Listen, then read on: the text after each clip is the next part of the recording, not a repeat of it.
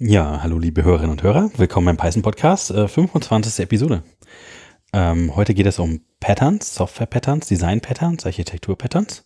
Ähm, und wir haben einen Gast dabei, der Toni. Hallo. Hallo mal wieder. Hallo. Ich bin der Dominik, Jochen ist auch da. Hi ho. Wir sind im Wintergarten beziehungsweise remote, wie es halt sich für die äh, Pandemie so gehört. Ähm, wir wollten noch sagen, wenn wir aufnehmen, heute ist der 20. Oktober. Mhm. 2020. 20, 2020, Immer noch. 2020. Immer noch 2020. Ja. Ja. Das, äh, es zieht sich ein bisschen, finde ich, in letzter Zeit. Ich, ich erinnere den XKCD, wo ein Zeitreiser nach 2020 kommt und äh, fragt, welches Jahr es ist und er sagt 2020. Ja, aber das wievielte? Ja, ja. Oh das wissen je. wir auch nicht so ganz genau. Ja.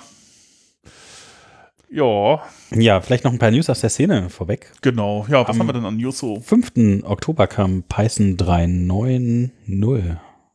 Oder war das am 6.? Ich weiß gar nicht mehr Ja. genau. Ich glaube an dem Montag irgendwie. Hm. Ja, Äh, was released on October 5th? 2020. Oh, okay. Ja. ja. Habt ihr alles schon geupdatet?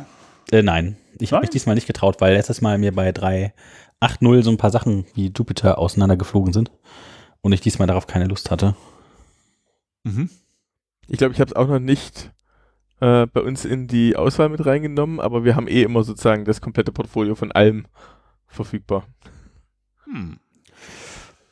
Ja, ich habe mir überlegt, wir machen das bei 1 dann, bei 3.9.1. Ja. ja, ich bin tatsächlich schon äh, quasi zumindest mit den privaten Sachen umgestiegen, aber äh, ja, äh, so, das wird natürlich noch ein bisschen brauchen, bis sich das komplett äh, durchsetzt, äh, durchgesetzt hat, sodass man es halt auch verwenden kann. Zum Beispiel Pandas gibt es halt noch keine, keine Binaries und ähm, da ist es natürlich also ein bisschen häss hässlich, wenn man das irgendwie dann selber kompilieren muss. Ja, das heißt genau. doch, im Bateau habe ich tatsächlich das in die, in die äh, Travis-Liste schon mit aufgenommen. Äh, da kam auch ein, äh, da kam auch jemand vorbei, der sich gleich irgendwie sofort beschwert hatte, dass es unter 3.9 nicht ging. Ja. Weil irgendwas ist rausgeflogen. Die haben, äh, ach so, die haben im Async irgendeine API, die deprecated war, jetzt tatsächlich gestrichen gehabt. Ich glaube, die in 3.7 hatten sie irgendeine neue API, um alle Pending-Tasks abzufragen, eingeführt äh, und die, glaube ich, in irgendein Untermodul verschoben oder so, statt im direkten äh, Async-Modul. Das war was, da musste ich dann irgendwie daher und in 3.9 war dann irgendwie die Abwärtskompatibilität von der API jetzt weg. Ähm, da flog es dann auseinander. Ja. Insofern, ja, ich habe schon mal in der Hand gehabt, weil ich was Was gibt's denn was Neues? kaputt ging. Ähm, ganz viele spannende Sachen. Union Operators.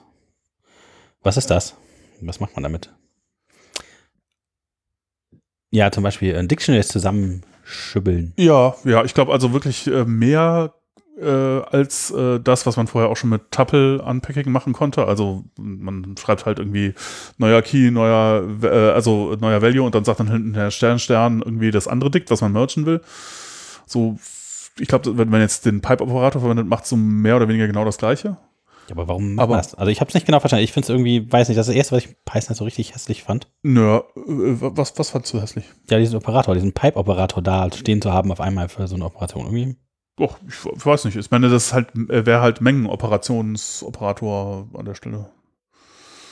Das ist halt ein Oder. Ja, Das passt schon. das passt schon. Also das, Das war, das war halt vorher schon immer das Oder und wenn ich halt über die mengentheoretische äh, Definition nachdenke, dann ist das halt genau das, was passiert, wenn ich halt ja, die Oder-Verknüpfung von zwei Mengen irgendwie definieren möchte.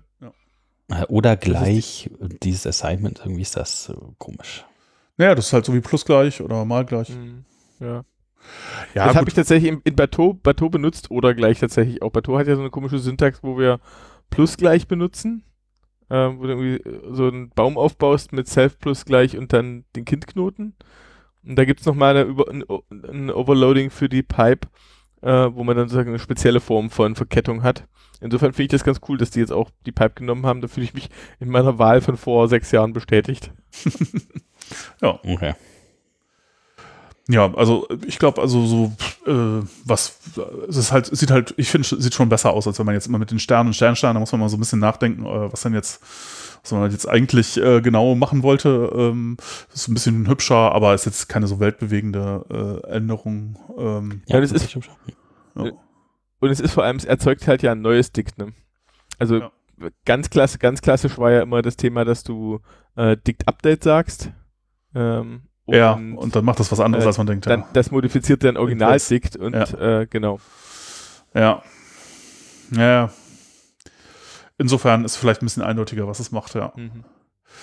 Ja, also mein, mein Lieblingsfeature tatsächlich, oder das, die Lieblingsneuerung, meine Lieblingsneuerung ist der, der Pack-Parser. Jetzt so ehrlich gesagt bin ich jetzt kein, kein äh, Experte für so Parser-Geschichten, aber ich fand das schon eigentlich ganz äh, nett, äh, was man damit dann eventuell alles dann zusätzlich so machen kann. Also es hieß irgendwie so, ja, äh, das macht dann irgendwie neue Sprachfeatures einfacher oder so. Da, das, das stimmt nicht so ganz. Also ähm, so wirklich viel einfacher wird dadurch nicht, aber es macht halt so ein paar Sachen, die bisher sehr hässlich waren. Du musst unseren Hörern noch mal kurz erklären, was überhaupt ein Pack-Parser ist, bitte. Oh nein, das wollte ich, das wollte ich eigentlich vermeiden. Das kann ich ehrlich gesagt nicht, nicht wirklich. Also es gibt halt diese Standard-Parser äh, Parser für, für so Programmiersprachen. Also die meisten Programmiersprachen sind halt, oh, oh je, jetzt, jetzt kommen wir mal, jetzt muss ich tief in die äh, Informatik hinabsteigen. das, da gibt es halt so, ähm, so Programmiersprachen sind meistens, die Grammatiken dafür sind so äh, kontextfreie äh, Sprachen. Also, oh je. Ich sehe schon. Ja, ja, ja, genau. Ja, du musst halt und sogar eine bestimmte, äh, äh, äh, bestimmte Form davon, ne, so Lallery 1 Grammatiken oder so, das ist halt Eine das, was? wo man Lallery 1, LLR1 äh, Grammatik zum Beispiel. Lallere, genau. hab ich gesagt. Ja, also in diesem, dieser Form ist auch zum Beispiel immer die Java-Sprachspezifikation. Das ist also das erste, was ich in, sollte man sich im Studium, als, als ich mal angefangen habe, äh, äh, irgendwie sollte man sich das mal kaufen. Habe ich dann gemacht, fand ich sehr langweilig, ehrlich gesagt. Das war ein sehr dickes Buch, äh, in dem stand halt die äh, äh, komplette äh, Sprachspez Sprache und halt Grammatik drin. Und da dachte ich schon, so das ist eine komische Abkürzung und das ist halt genau die, äh, die halt beschreibt, ja, äh, wie die Grammatik für diese Sprache aussieht. Und ähm, wenn man äh, das sozusagen in dieser Form notiert hat, dann kann man das in einen Parser-Generator werfen. Äh, und dann Der liest die Sprache und weiß, was der machen muss. der, der, der gibt einem dann einen Parser, der genau diese Sprache akzeptiert. Mhm. Äh, und das sind dann so Dinge wie, damit habe ich auch, das hat man in letzter Zeit habe ich da wenig mit zu tun gehabt. Früher ganz mehr. Äh, sowas wie Jack zum Beispiel gibt es da. Jack. Ja. Mhm. Äh, ist auch so ein rekursives Akronym. Mhm. Äh, Justin sagt Compiler, Compiler. Äh, dem kann man sowas vorwerfen und der, der spuckt dann halt ein Parser aus und, und da, was gab es dann noch? noch Lex und Bison und äh, ja, ich weiß gar nicht mehr so genau. Und äh, genau, damit kann man äh, Parser generieren und die akzeptieren dann solche Sprachen und die meisten äh, Programmiersprachen sind halt so irgendwie diese, diese Geschmacksrichtung von kontextfreier Sprache. Und ähm, Python Parser war halt so auch sowas. Ähm, aber äh, das Problem ist, es gibt halt so ein paar Features, die passen da nicht so richtig rein. Oder ein paar Dinge in der Sprache, die, die, die funktionieren damit halt nicht so richtig. Und deswegen gab es da sowieso schon immer so Ausnahmen. Und da, deswegen ist es halt bisher so ein bisschen hässlich gewesen. Ähm, also es gibt dann zum Beispiel, es gibt halt, ah, jetzt, ich kriege das auch nicht alles auf die Reihe, aber es ist, es gibt halt den, der Parser macht, nimmt halt sozusagen den Text, also irgendwie ein Python-Programm, äh, und äh, gibt dann halt ein äh, Abstract Syntax Tree aus. Und der wird dann von dem Compiler verwandelt in Bytecode oder so. Und da wird dann halt irgendwie interpretiert. Und das gibt dann halt so diverse Teile. Und ähm, das Problem ist irgendwie, dass manche Sachen äh, halt verteilt sind auf unterschiedliche Teile. Also dass es halt nicht so ist, dass es, also bis, oder der, der Parser bisher, da bestimmte Sachen halt nicht so einfach damit parsbar waren. Und der ist auch handgeschrieben, also das halt irgendwie, wenn man sich das äh, angucken will, gibt es ein Modul, das nennt sich äh, äh, ast.c oder so äh, in Python Source Code. Das ist der alte äh, Parser. Äh, paar tausend Zeilen handgeschriebenes C, ziemlich fies. Also, genau. Und ähm, der ist halt nicht automatisch generiert, was halt schon mal nicht so schön ist, weil das halt dazu führt, dass er nicht so richtig ähm, konsistent ist und so und sich manchmal komisch verhält. Äh, und ähm, das Problem eigentlich dabei ist, wenn man jetzt äh, sozusagen, teilweise sind halt Sachen, ah, ich kriege das nicht mehr richtig auf die Reihe. Es war irgendwie sowas, wenn man zum Beispiel äh, rechts neben dem Gleichheitszeichen, weil das Gleichheitszeichen ist irgendwie ein Problem. Und wenn man da mehrere Sachen stehen hat, also mehrere Dinge, die addiert werden oder so, dann muss das hinterher nochmal im Compiler umsortiert werden, weil äh, das der, der Parser noch nicht irgendwie ordentlich gemacht hat irgendwie. Und das heißt, wenn man jetzt irgendwie so ein Problem hat, auch ein Syntaxproblem, äh, Funktion A plus Funktion B rechts von einem Gleichheitszeichen, dann ist halt komplett unklar, wenn jetzt da irgendwo ein Syntaxfehler ist, wo der eigentlich passiert. Weil äh, das ja dann schon einem erst im Compiler irgendwie um die Ohren fliegt oder so. Sodass halt der einem halt sozusagen der Python-Interpreter auch gar nicht sagen kann, wo der Syntaxfehler ist, was halt eventuell ein Problem sein könnte. So, wenn man nicht mehr weiß, wo der Fehler ist, dann ist halt schwer, den äh, zu fixen. Und das sind halt so Hässlichkeiten, ja, so dass man halt äh, da diese, diese, diese Überprüfung, ist das jetzt korrekter Python-Code oder nicht, halt nicht an einer Stelle passiert, sondern halt an, über ganz viele Teile verteilt ist, ist das halt, sind manche Sachen halt einfach total hässlich. Und ähm, äh, ich habe ich hab da so ein ähm, äh, auf, auf äh, Pod, äh, das gibt zum Podcast, Podcast Init, ähm, da waren die beiden, die dieses, die den Packbaser hauptsächlich gebaut haben, jetzt in Python 3.9 äh, zu Gast und haben da halt so ein bisschen was erzählt, was sie da gemacht haben. Äh, einer von denen meinte so, also was äh, User-Anfrage äh, war halt so, ah, warum können wir das in, in WIS-Kontextmanagern, äh, so diesem, mit diesem WIS-Statement halt nicht einfach so machen wie bei Imports oder halt mit ähm, äh, bei, bei Strings, dass wir da Klammern drumherum machen und dann haben wir mehrzeilige Dinger, weil mehrzeilige With-Statements geht halt einfach nicht. Ähm, und das hat er dann versucht umzusetzen im alten Parser und das ging halt überhaupt gar nicht. Also er hat da irgendwie wohl eine Menge Sachen probiert und es ging einfach nicht. Und äh, er meinte so, ja, yes, jetzt geht es endlich. Jetzt kann man das auch mit Klammern machen. Das ist viel besser. Voll gut. Ja, obwohl das wahrscheinlich nie irgendjemand verwenden will, wird, wahrscheinlich, ne? Aber ja, also, äh, aber das, äh, ähm, äh, was jetzt oft erzählt wird, ist halt irgendwie, dass man damit besser neue Sprachfeatures umsetzen kann oder so. Das ist eigentlich nicht unbedingt der Fall. Es ist halt nur so, dass es jetzt konsistenter ist, dass der Parser automatisch generiert wird und ähm, ja, ähm, das, schneller? Ja, nee, also pff, äh, ähnlich. Er braucht sogar mehr RAM. Ja, genau. Also das war der Grund, warum man das früher nicht gemacht hat, äh, weil man braucht, muss jetzt alle Tokens im Hauptspeicher halten und das war halt früher ein Problem, heute nicht mehr so. Äh, also genau, er braucht einfach äh, mehr ich RAM. Glaub, irgendwer, irgendwer hatte äh, auch was erzählt von, dass sie jetzt per Default sagen, also mehr als eine Million Zeilen in einer Python-Datei wollen sie jetzt bitte nicht mehr sehen. Ja. okay, ausnahmsweise. Oh Mist, was mache ich denn jetzt? ja, genau. Da habe ich eine ganze Firma drauf aufgebaut. ja, also äh, von der Performance her äh, ist kein großer Unterschied, wohl von der Laufzeit und Hauptspeicher braucht es ein bisschen mehr. Aber ah, äh, genau, das ist das tolle Ding, was man eventuell jetzt damit machen kann. Äh, äh, was sonst sehr schwer geworden wäre, ist, ähm, äh, da gibt es auch ein PEP jetzt, weiß ich nicht welche Nummer, Pattern Matching. bin mal gespannt, ob das angenommen wird für, für Python 3.10. Ähm, dass man halt so äh, Lisp-Style-Makros hat, beziehungsweise halt in funktionalen Programmiersprachen ist das schon länger, oder das ist halt ja so eins der grundlegenden Geschichten. Und ähm, ja, in Python ging das halt auch vor allen Dingen wegen dem Parser bisher nicht. Und das geht dann eventuell. Und wenn man das darin hat, ist natürlich schon netter. Hat man so eines der zentralen Features von funktionalen Programmiersprachen auch mit drin. Was sind ja. denn Lisp-like Makros? Ja, das äh, müssen wir mal irgendwann machen, wenn wir irgendwie auch so ein bisschen so, ja, noch funktionale Programmiersprachen und was ist ein, was ist Pattern Matching und was sind Makros, da können wir das nochmal, aber ich glaube, das ist einfach. Okay, das verschieben wir auf eine ja. folgende Folge. Für die Leute, die gucken wollen, wäre es PEP 634. Ah, 634, ah, ja, ja. Hm, das ist auch eins, wo Guido jetzt selber ähm, wieder, Guido hat ja mit beim Parser natürlich mit drin gesteckt. Ähm, und äh, das ist jetzt auch anscheinend eins seiner Themen, wo er äh, dran steckt. Ja. Ja, also auf jeden Fall, das, das klingt irgendwie sehr vielversprechend. Bin mal gespannt, was dabei so rauskommt. Ja, ein, ein Bug ist auch schon aufgefallen wohl. Achso, Match war, Match war, achso, ja, vielleicht äh, tatsächlich, ähm, das ist eine bessere Variante dessen, was sonst in anderen Sprachen das Case gewesen wäre. Mhm. Mhm. Nur mal so als zu, zur groben Einordnung. Ähm, also mit dem Match äh, geht es dann am Ende tatsächlich darum, die, wenn man sehr komplexe If-Else äh, Zweige hat, äh, dann kann man die damit ein bisschen hübscher abbilden. Also substanziell hübscher. Ja. Mhm, mhm. Warum hat man das nicht Case genannt? Das müsste ich jetzt nachlesen. also, also, es macht schon, glaube ich, noch ein bisschen mehr. Also ich meine, ja, naja. Ach, keine Ahnung. ähm, Genau, ein, ein Bug gab es auch schon. Äh, da wird jetzt dann wahrscheinlich in, in, in 3.9.1 gefixt. Äh, und zwar, äh, was der äh, alte Parser konnte und was jetzt halt mit dem neuen nicht mehr geht, ist, äh, wenn man äh, Tuple, Tuple Unpacking, halt auch so Stern irgendwas in with so Kontextmanagern verwendet, dann funktioniert das nicht.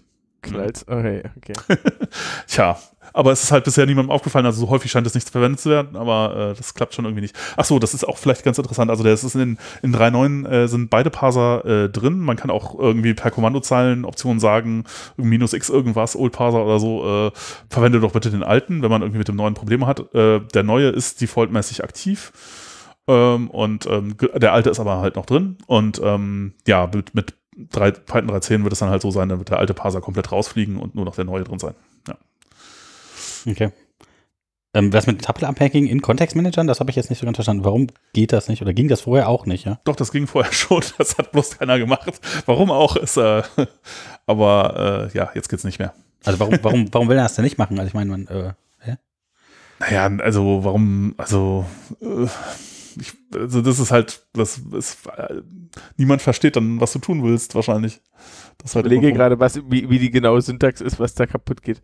Hast du den Bug irgendwo da? Ähm, nee, Moment, da müsste ich auch gerade suchen. Ähm, ich versuche so leise wie möglich zu tippen. Ja. Nee, also ich kann mir schon vorstellen, also warum nicht im Contact Manager einfach irgendein Tubel anpacken? Das ist doch durchaus okay.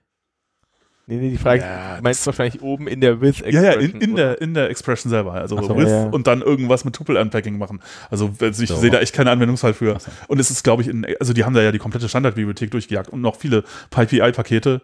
Und sie haben es nicht, also sowas, das ist nie aufgetreten. Also das ist nicht so, dass das irgendwie dauernd gemacht wurde, sondern das hat bisher wohl noch nie jemand gemacht. Quasi. Also jedenfalls nicht in Code, der irgendwie häufiger verwendet worden wäre.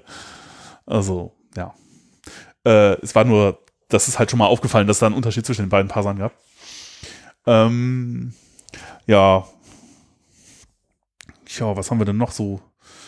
Oh, Na, äh, hier, äh, also was ich wirklich hübsch fand, war jetzt irgendwie nochmal explizit ähm, die String Prefix Suffix äh, Removals. Ja. Weil das ist einfach, das war äh, seit lang, langen Jahren ist ja, es gibt einen L-Strip und einen R-Strip und ähm, da fallen Leute ja gern drauf rein. Ja.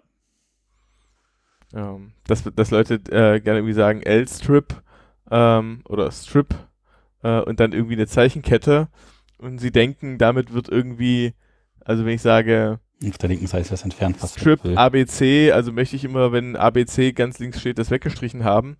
Ähm, aber das macht es ja nicht, sondern das macht ja Streich von links so lange alles weg, wie das, was links äh, ein A, ein B oder ein C ist. Ja. das heißt, da kommen ganz lustige Dinge dann manchmal raus. Ähm, ja. Und ähm, jetzt gibt es halt ein explizites Remove Prefix, Remove Suffix und dann äh, wäre das auch geklärt. Ja, ja das ist schon hilfreich. Äh, ja, ansonsten Zeitzonen-Handling äh, ist jetzt irgendwie mit drin. Ähm, das habe ich noch nicht angeguckt, weil ich, hab, ich bin seit irgendwie 15 Jahren mit PyTZ unterwegs. Ja. Ähm, und PyTZ hat halt den Vorteil, dass es unabhängig, das ist halt so ein Ding, die Zeitzonen-Datenbanken werden halt ständig aktualisiert und geändert und ja. ich bin mir gerade nicht sicher, haben die äh, haben die da irgendwie die Datenbanken mit dabei oder ist das nee. eine API? Genau, das ist halt auch der Grund, warum, also in, in, in, im Daytime Standard, äh, im, äh, Modul in der Standardbibliothek äh, war das auch nie, waren diese Zeitzone-Datenbanken auch nie drin. Genau. Wohl aber eine API dafür, wie man da seine eigene Datenbank oder sein eigenes Objekt, das halt ah, halt das okay. implementiert, Zeitzone-Objekt äh, irgendwie äh, reintun kann, weil sich die Leute gesagt haben, ah, Python-Release-Zyklus viel zu lang für diese Updates und dann ja, wollen die Leute ja. das mal selber machen. Und dann haben es die Leute natürlich nicht selber gemacht, äh, ja, weil keiner. Bock hatte, das zu machen. Und ähm, ja, äh, nee, wie es jetzt äh, wohl ist, ist, dass. Ähm, Ach, ja, die nehmen die System Time Zone, genau, genau. Haben, ne, haben, eine API dafür, um das reinzuziehen. Mhm. Ja. Okay. Und äh, genau, auf Windows gibt es noch eine komische Geschichte. Das ist, da gibt es dann ein, ein äh, First-Party-Package, was man dann noch installieren muss, TZ-Data oder sowas. TZ-Data, ja. Äh, ähm, dann geht das da wohl irgendwie auch. Äh, ja. Aber genau, so ist das dann. Ja, das ist so als Fallback gedacht, für wenn das andere nicht da ist. Ja, ja. okay. Und die äh, intern funktioniert das wohl äh, mehr oder weniger genauso wie äh, DateUtil oder sagen wir so, das ist auch, also ähm, wie Date, DateUtil das macht. Also äh, ich glaube, das ist auch von dem Autor von von DateUtil irgendwie meine ich jedenfalls gehört zu haben, dass er das, äh, das von dem das ist und das es implementiert halt so die Kerngeschichten, aber viele von den fancy Features von DateUtil sind halt nicht drin, aber äh, so die Kerndinge. Ja. Mhm. Ja. Äh. Hm. Noch was? Und noch irgendwas? Äh, naja gut, da gab es noch irgendwas mit Dekoratoren und Syntax, äh, dass man, da konnte man früher immer nur, äh, bis jetzt halt immer nur Funktionen verwenden und jetzt kann man halt auch irgendwie äh, ein Dikt nehmen und dann eckige Klammern oder so, das ging vorher auch nicht so richtig. Und das geht jetzt. Aber das wird wahrscheinlich auch kaum jemand machen, insofern. Ja, obwohl, da kann ich mir jetzt gerne eher vorstellen noch.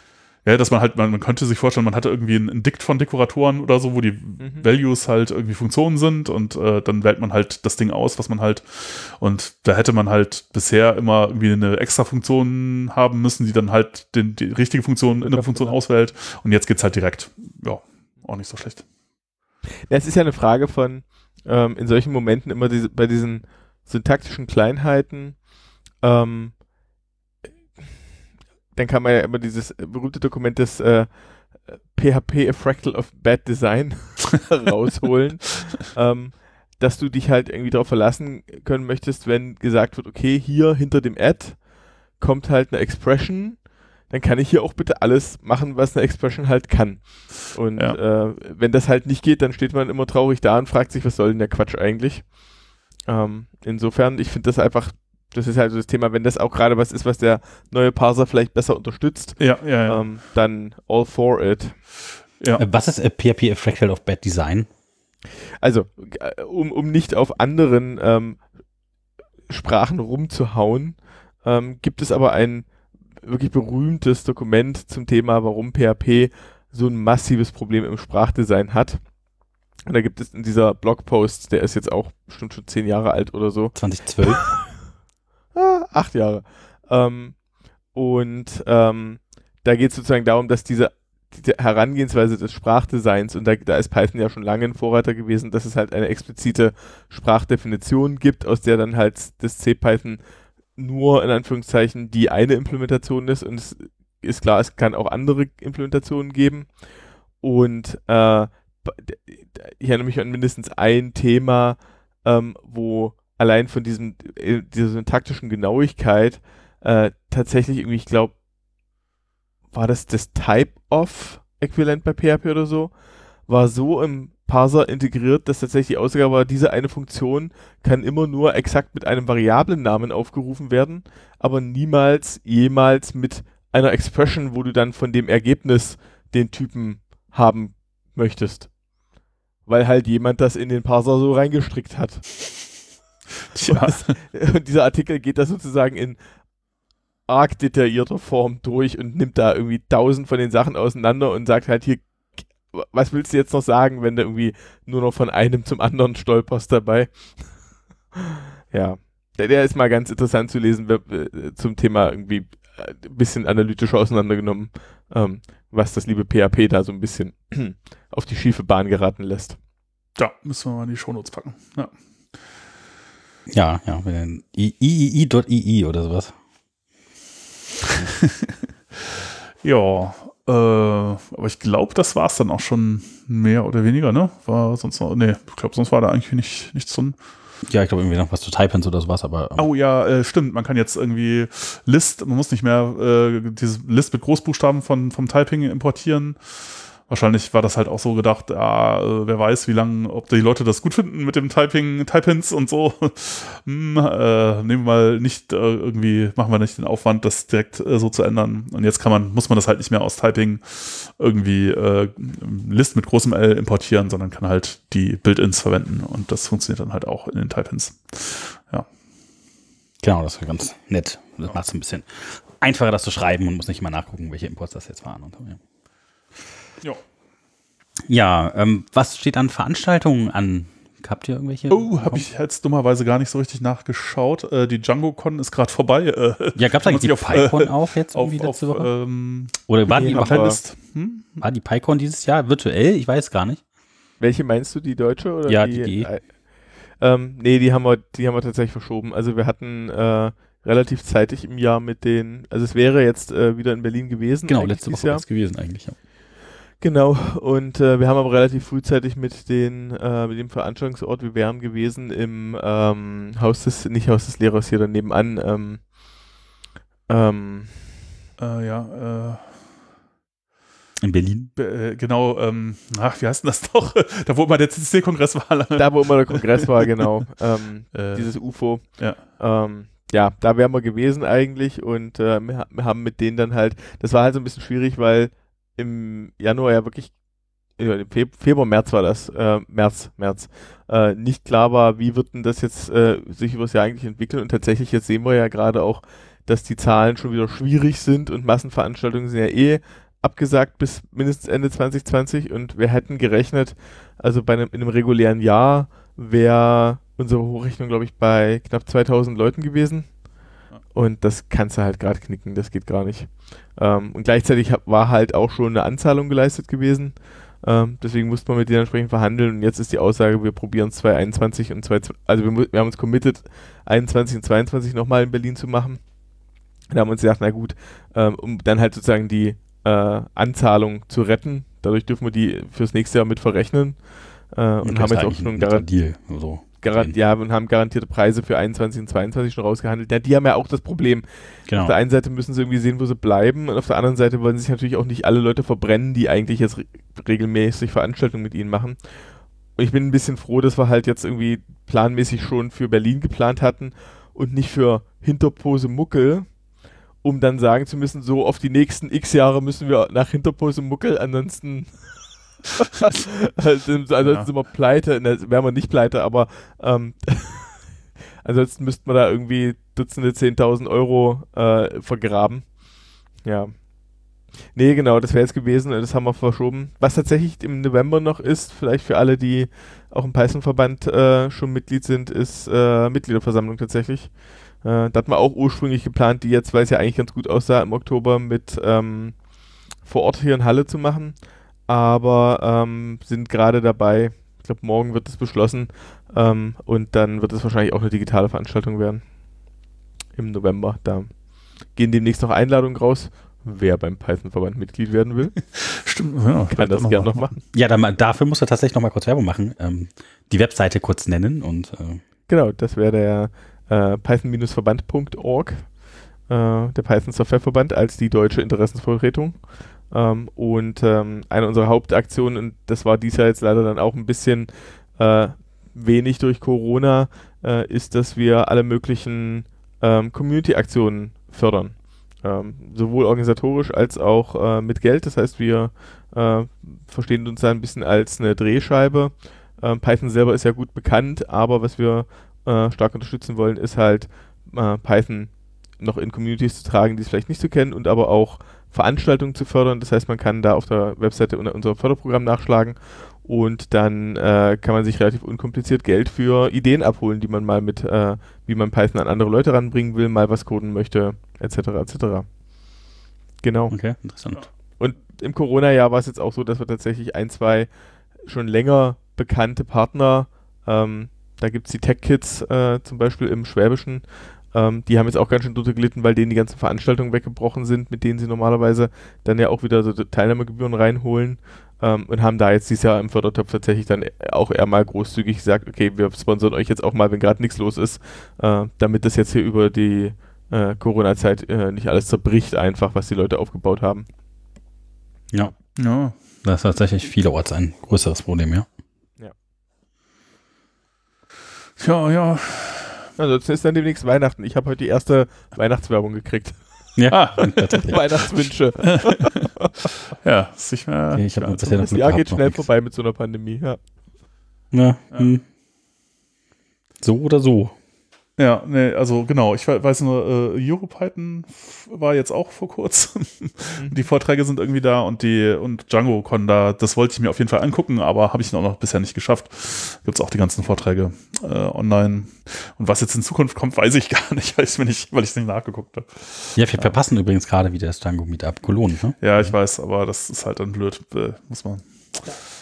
Die Frostcon war auch noch, das ist jetzt auch so fünf, sechs Wochen her, glaube ich. Ah, ja. Da hat es ein bisschen gedauert. Die haben jetzt auch erst vor, glaube ich, zwei, drei Wochen dann die, ähm, die Videos online gehabt. Ähm, genau. Ja, und es gibt, glaube ich, noch wieder so eine neue äh, Anmeldung für das nächste Jahr, ne? Die 21, die auch online statt sein wird. Äh, for STEM diesmal, ja. Fostem, ah, ja. Ja. Achso, das ist dann Februar, Januar, Februar, irgendwann die Frostem. Genau. Nee, ich meinte die Frostcon. Genau, die ist normalerweise, äh, sagt Augustin.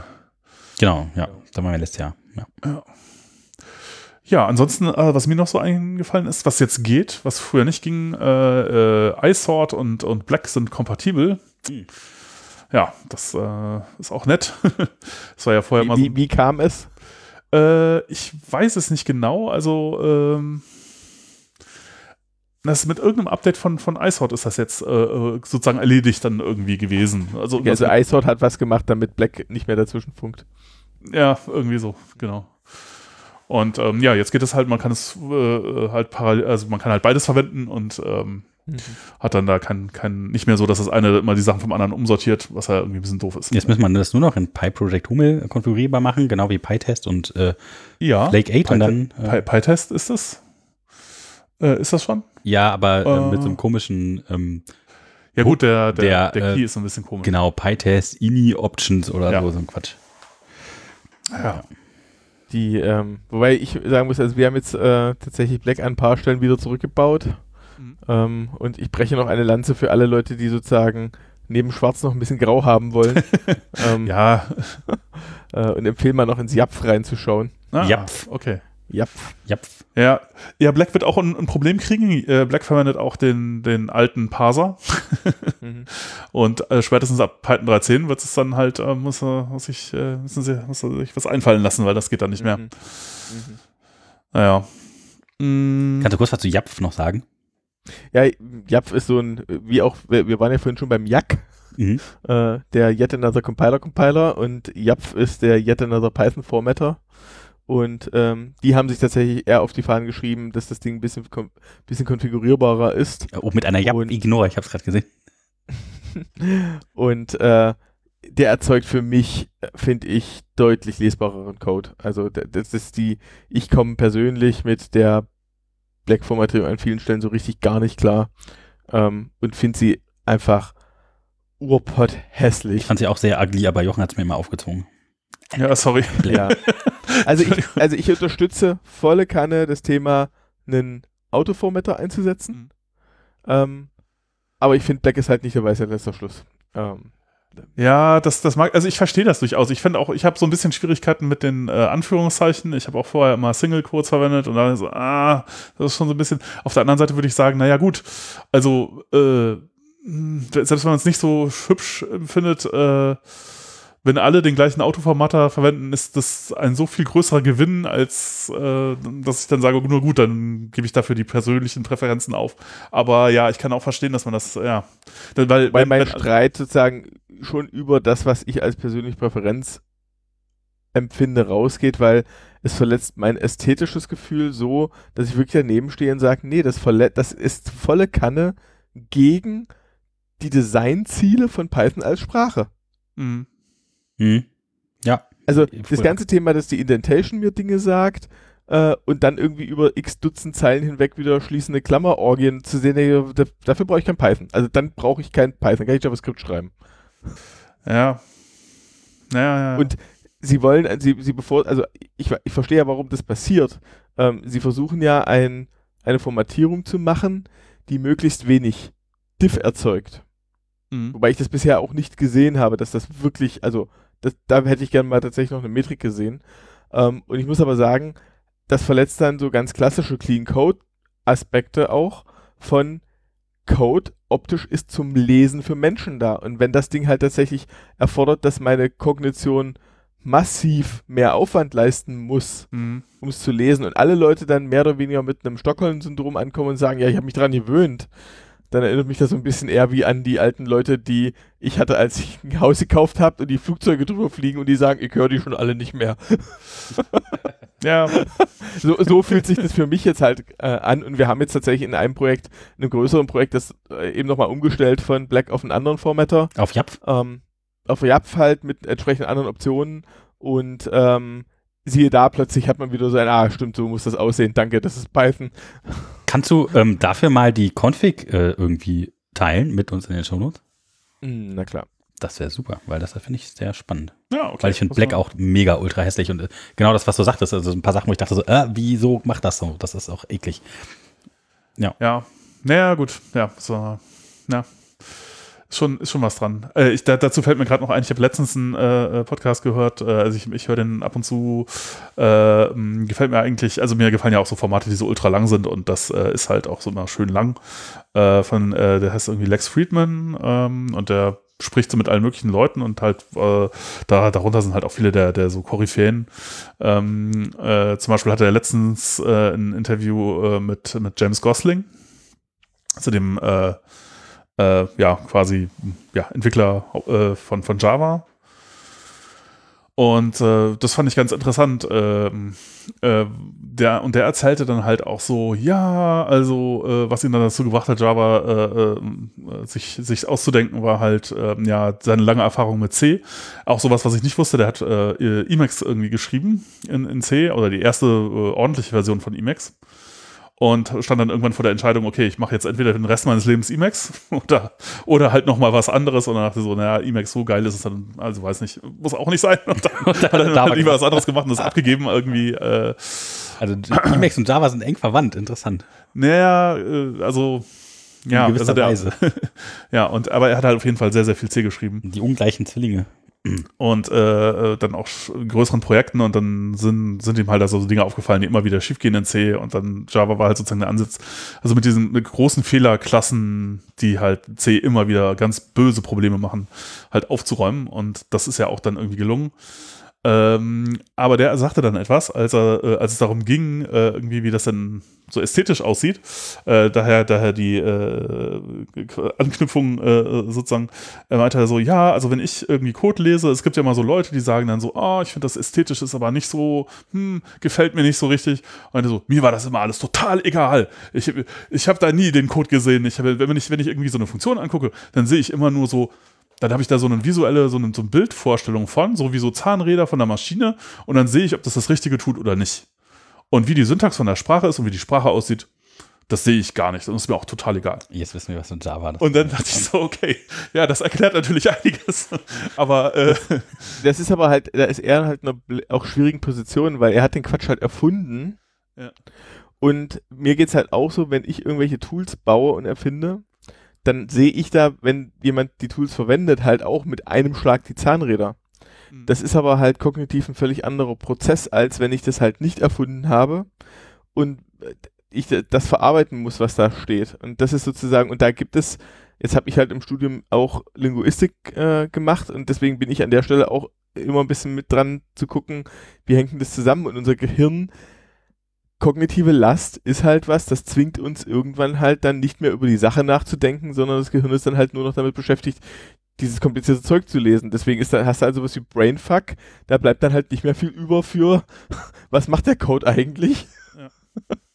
Buchstabensalat. Ähm, das ist halt schon eine echte Balance. Also ja. ja, oder vielleicht sind unterschiedliche Leute da halt auch einfach unterschiedlich. Vielleicht gibt es Leute, bei denen ist das halt egal. Die sehen halt, wie, wie, wie, so ein, wie, wie die Mechanik dahinter direkt aussieht und ähm, können sozusagen an dem Code vorbeigucken. Aber mir geht das auch nicht so. Ich muss, also wenn ich, äh, ich bin sehr an dem, an der ästhetischen. Schöner, wenn man die ästhetischen Patterns ja. direkt sehen kann und die einem klar ins Auge springen. Ja. Ja, du willst, äh, Willst du ein anderes Thema einleiten? Ich habe gerade versucht, einen kleinen Übergang zu finden. ich weiß nicht, ob es mir geglückt ist. Wie geschickt. Und ja, aber es ist doch wirklich so, ja, wenn man das so sehen kann, dann kann man doch auch diese Patterns auch mit einer gewissen Ästhetik betrachten.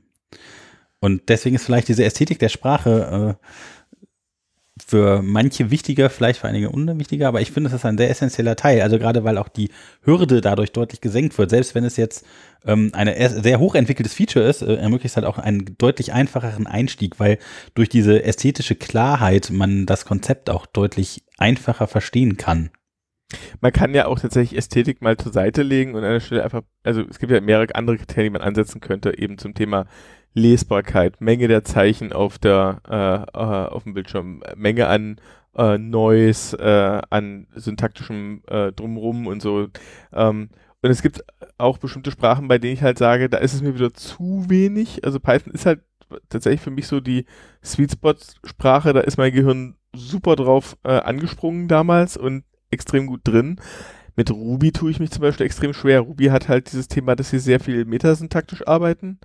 Und das heißt aber, du musst teilweise schon überlegen, warum bedeutet, Moment, hier ist ein Leerzeichen, deswegen bedeutet jetzt gerade, hm, und wenn das dahinter eine Funktion ist, dann, äh, äh, da musst du schon auch in diesen Mustern ganz schön, ganz schön arg drin stecken, um das halt wirklich lesen zu können. Und ich habe bei Python halt immer das Gefühl, egal wie es geschrieben ist, irgendwie kriege ich es dann schon auch wieder relativ schnell auseinanderklamüsert. Ähm, aber ich merke auch, oh, jetzt ist es auf eine Art geschrieben, die ist irgendwie von dort durch die Brust ins Auge und war irgendwie nicht zum Lesen gedacht. Ja, man muss ja schon irgendwie Methode relativ schnell begreifen können irgendwie, ne? Das ist also zumindest ein Ziel, wenn man das so vernünftig machen möchte. Naja, es ist halt so, dass ich, ich glaube auch, auch da wieder, dass halt für unterschiedliche Leute vielleicht da unterschiedliche äh, äh, Trade-offs besser funktionieren oder schlechter ähm, und äh, irgendwie so die, wie sieht es aus oder wie kann man, wie schreibt man Dinge dran, ist halt irgendwie so das User-Interface der Sprache. Was ich ähm, auch letztens noch gehört habe, was ich ganz interessanten äh, Ansatz fand, dass er, wo habe ich das denn? äh, gehört, äh, genau, dass es ja auch noch andere Aspekte gibt. Also, äh, genau, das war auch in einem äh, Interview-Podcast mit, mit glaube ich, Chris Lettner, der äh, äh, Swift und, und äh, Clang und so äh, gebaut hat. Und äh, das hatte ich vorher noch nicht so richtig auf dem auf dem Schirm, weil ich dachte immer so, so, gut, was halt dann an Code dasteht, ist halt das Entscheidende. Und der meinte dann halt auch so, ja, also User Interface der Sprache sehr wichtig und Python voll gut. Wusste ich auch gar nicht, dass er da so äh, meinte, das ist total super. Das Problem ist nur, es gibt halt auch noch andere, äh, andere Dinge, die halt auch eventuell wichtig sind, wie zum Beispiel so etwas wie, wie gut ist das denn jetzt nicht, wenn ich das, wenn ich da drin irgendwas programmieren will, was dann irgendwie mein Problem löst, sondern ähm, wie ist das eigentlich, wenn ich jetzt ein Framework da drin entwickeln will oder irgendwie Library? Ist das denn dann immer noch gut? Weil äh, bei Python hat man dann zum Beispiel das Problem, äh, okay, wenn das jetzt irgendwas ist, was ähm, ja, äh, CPU-bound ist sozusagen, dann hat man wahrscheinlich, wenn man jetzt irgendwie so ein Basis, zum Beispiel sowas wie ein Machine Learning Framework oder so bastelt, dann kommt man da nicht aus ohne relativ große Anteile C, C++, irgendwie sowas. Und ähm, dann wiederum hat man das Problem, dass das User Interface sozusagen von dem Use Case ausgesehen halt nicht mehr so schön ist, weil jetzt kann man nicht mehr richtig debuggen, weil man hat halt einen Teil in, in C und einen Teil in, in, äh, in Python und äh, ja, was macht man jetzt, wenn irgendwie äh, und äh, wenn, wenn da irgendwo Fehler auftreten, ne, gibt es keine konsistente Art mehr, das so richtig zu debuggen.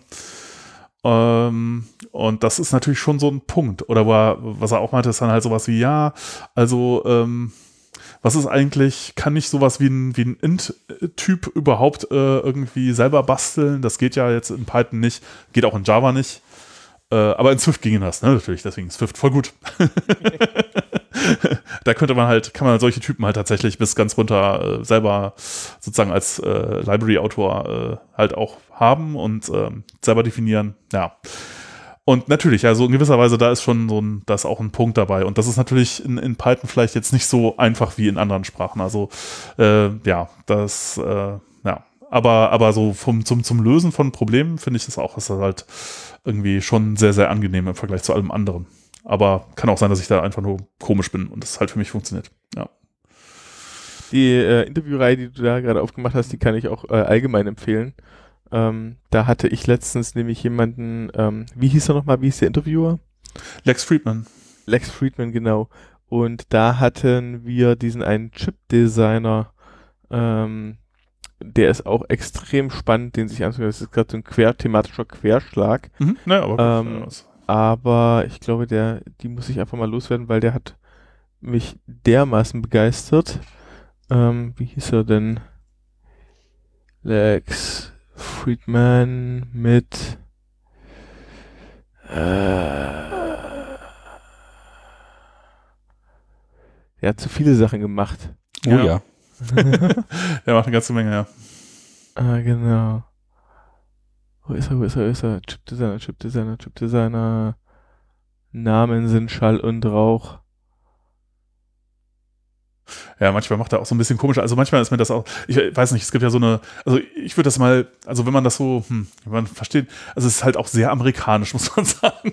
Und manchmal macht er auch einfach so etwas seltsame Dinge, irgendwie so, sagt dann, dass er jetzt nur noch Fleisch isst oder keine Ahnung, oder macht ganz viel mit Cryptocurrency-Zeugs, was ja auch irgendwie so ein bisschen mhm. ist, aber ja, aber es sind auch auf jeden Fall super interessante Sachen dabei. Genau, also hier Lex Friedman Nummer 70, äh, Jim Keller. Ah, okay, gut. Muss ich äh, Jim, Jim, Keller ist tatsächlich einer der. Also ich habe da gleich nach zehn Minuten so ein bisschen so einen Man-Crush entwickelt. ähm, äh, der, der ist so intens, wie der da sitzt und denkt und redet und sein Minenspiel eigentlich gar nicht so richtig präsent ist, so richtig. Und dann doch so ganz kleine Nuancen und haut da Sachen raus zum Thema Chipdesign. Und der ist halt sozusagen in den, ich glaube, in den 80ern ist er ins Chipdesign eingestiegen. Ähm, und hat so alles mitgemacht. Der hat halt bei AMD und bei Apple und bei Tesla und bei Intel gearbeitet. Und ich habe jetzt so ein bisschen so persönlich so diese, äh, dieses Gefühl von, ah, dieser Kampf zwischen AMD und Intel, der wird eigentlich nicht irgendwie da weit oben ausgetragen, sondern die Frage ist nur, ob Jim gerade bei AMD oder bei Intel ist. die Folge heißt übrigens Moore's Law, wenn ah, okay. was sagen würde. Ja, genau. Ja. Und der, also der war, der ist schon krass. Der ist schon, der, der war richtig gut. Ja. Ja, ne, der Podcast kann man tatsächlich empfehlen. Ne? Es gibt auch andere tolle Folgen, die man hören kann, ne? mit Donald Knus oder Paul Krugman sogar mal dabei gewesen und, und, und. Es lohnt sich, und die auch auf YouTube zu gucken. Ja. Es gibt Videos genau, davon mit den ja. Interviews, nicht nur als Podcast. Ähm, und da ist, ja, die das Mimik ist. Ja. Peter ja. Norweg. Ja, ja. Wenn man mal so durchscrollt. Ja, genau. Ähm, ja, genau. Äh, wo waren wir denn jetzt? Äh, wir wollten wir schon, eigentlich wir waren schon bei machen. ja, ich, äh, genau. Ähm, ja, und äh, irgendwie gewisserweise, da, genau, äh, da, da, äh, auch zu Patterns hatte, hatte Chris noch was zu sagen und er meinte dann so, ja, also Patterns sind ja auch immer so, ne, es wird halt gesagt, äh, wenn, wenn man Patterns braucht, dann hat, hat die Sprache eventuell äh, ja einfach nicht äh, genug, also hat versagt. ist das eigentlich versagt. das ist ein Zeichen dafür, dass die Sprache halt etwas nicht kann, was sie vielleicht können sollte, ne? Und deswegen muss man halt ein Pattern machen. Und ähm, äh, das, das kenne ich auch schon lange und ähm, er, er, fügte halt dann noch was hinzu, was mir dann, wo ich dachte so, oh ja, das stimmt, das ist, äh, das ist ja auch äh, eigentlich so ein Punkt, der meinte, das ist nicht nur bei Patterns so, sondern halt auch bei sowas wie, äh, gibt es eigentlich sowas wie eine Standardbibliothek, ne? Und das ist halt immer, das ist ein ähnlicher Trade-off. Also wenn du jetzt ähm, eben bei Python eine relativ große Standardbibliothek äh, hast, dann hat das natürlich eventuell den Vorteil, dass du dir so etwas ersparst wie JavaScript, ja, die haben das da halt nicht und dann kriegst du halt NPM.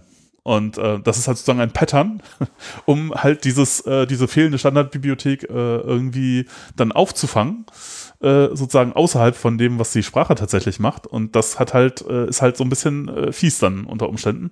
Auf der anderen Seite ist es natürlich auch so, dass es wieder ein Vorteil sein kann, weil wenn man jetzt irgendwie sich TypeScript anguckt oder so, ne, dann, wenn sich so ein, so ein, so ein Type-System halt außerhalb der Sprache entwickeln kann, kannst du das natürlich deutlich schneller tun, als wenn das immer nur ja, alle 18 Monate oder jetzt alle 12 Monate äh, äh, updatebar ist, ne? äh, mit dem Release-Zyklus der Sprache. Also es ist nicht so einfach. Also, ja. Und, und mit Patterns ist es halt irgendwie äh, ähnlich. Ne? Äh, wenn, wenn eine Sprache halt sehr, sehr viel kann, dann äh, braucht man eigentlich nicht so viel Patterns, weil dann hat man einfach diese Probleme nicht. Und auf der anderen Seite, wenn, äh, ja, gibt es einen Nachteil, wenn eine Sprache zu viele Features hat. naja, gut, dann ist man halt äh, auch an die Sprache sehr äh, gebunden und ja, ja, eigentlich hat das keine also Nachteile. Also Patterns, ich glaube, Patterns ist sozusagen, das war gerade aufgekommen, da war ich glaube ich im Studium. Ähm, ich weiß nicht, wann das Buch rauskam. Ich glaube, das ist 94. Also wenn man das thematisch jetzt, was? Dann war ich da nicht im Studium. ähm, oh, Tatsache. Äh, 94. Nee, da war ich bei weitem noch nicht im Studium. Oh. Ähm, ja, Tatsache, 94. Ähm, und wir hatten ja vorhin schon mal kurz angerissen, dass das äh, in C ja, also äh, ähm, du wolltest über das Buch reden, Gang of Four Design Patterns. Gang of Four Design Patterns, genau. Das ist sozusagen, wenn man diesen Begriff Patterns in die Hand nimmt, ist das in der IT sozusagen das, wo, äh, wo es alles mit angefangen hatte.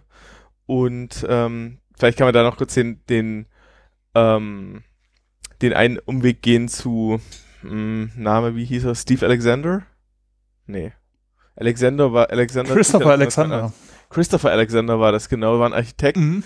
Und der hatte dieses Thema Patternsprachen halt mal ähm, aufgegriffen und äh, beziehungsweise entwickelt, um sich städtebaulich äh, so einem Gesamtkunstwerk äh, anzunähern. Um halt auf der einen Seite zu sagen, okay, Patterns sind äh, Dinge, die immer wieder auftauchen, die halt in leichten Variationen anwendbar sein müssen. Und es ging ja nicht darum, dass Patterns, es sind ja Patterns und nicht Templates. Also was ist das denn? Ist das sowas wie ein Mosaikbaustein-Ding, das man irgendwo reinstecken kann und dann in alle Richtungen funktioniert? Oder? Nee, eigentlich nicht. Eigentlich ist es halt äh, tatsächlich ein, also es ist ein Entwurfsmuster, äh, wo du mehrere Dinge äh, genannt bekommst drumrum. Ähm, also die haben da ein so gewisses formales Schema aufgebaut. Dann gesagt, es ist ein Name und Klassifikation und Zweck und Synonyme und Motivation.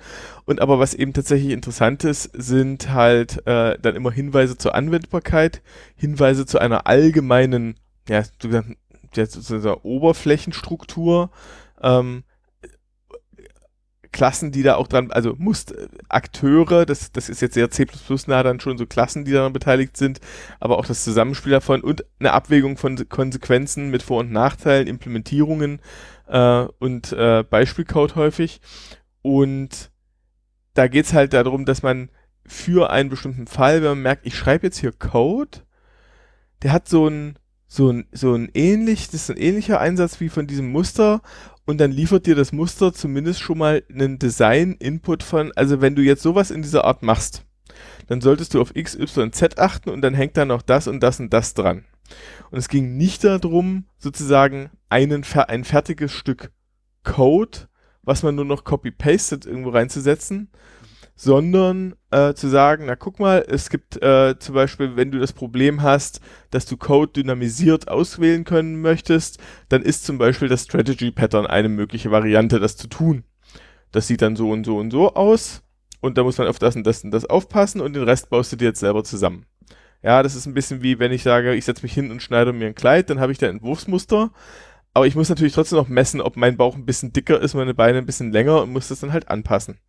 Ähm, und da ging es tatsächlich dann darum, und das ist auch das, was der Christopher Alexander äh, an der Stelle wollte, er wollte ja damit Leuten äh, eine Auswahl von Mustern an die Hand geben, wo die Muster auch ineinander greifen und zusammenspielen. Also das ist ja auch ein Thema, dass das nicht irgendwie eine wahllose Menge von Patterns ist, wo man sagt, die lerne ich jetzt auswendig und dann nehme ich einmal das und einmal das und einmal das, sondern das soll eine Sprache ergeben, wo man dann anhand von dieser diesem Zusammenspiel von den Verknüpfungen zwischen den Teilen dann immer weiß, ah, wenn ich hier drüben das mache und da das mache, dann sollte ich wahrscheinlich hier drüben gleich mal aufpassen, dass ich nicht noch XYZ versaue.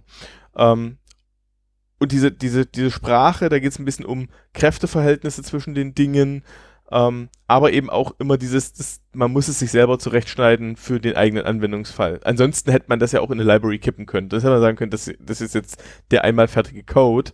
Und der Trick ist aber, das Muster auf einer Ebene greifen, wo ich nicht vorher sagen kann, ah, da braucht man eine Funktion für oder da braucht man dieses Ding oder eine Klasse oder sowas, sondern es ist häufig auch ein, ja, wenn, wenn du folgende sieben Zeilen dreimal geschrieben hast, dann solltest du mal drüber nachdenken, ob du das vielleicht anders anordnen möchtest. Aber das ist jetzt ja vielleicht nochmal interessant für, für alle unsere Hörer, weil wir haben jetzt ja abstrakt vielleicht irgendwie da mit angefangen, was so Patterns vielleicht so konzeptuell sein sollten und vielleicht gehen wir so ein bisschen in die konkretere Implementierung, was es denn so gibt an, an Sprachpatterns überhaupt und dass wir vielleicht die mal erklären und ähm, ein bisschen versuchen, wie man das in Python vielleicht macht, wenn man das macht, wenn man die überhaupt braucht.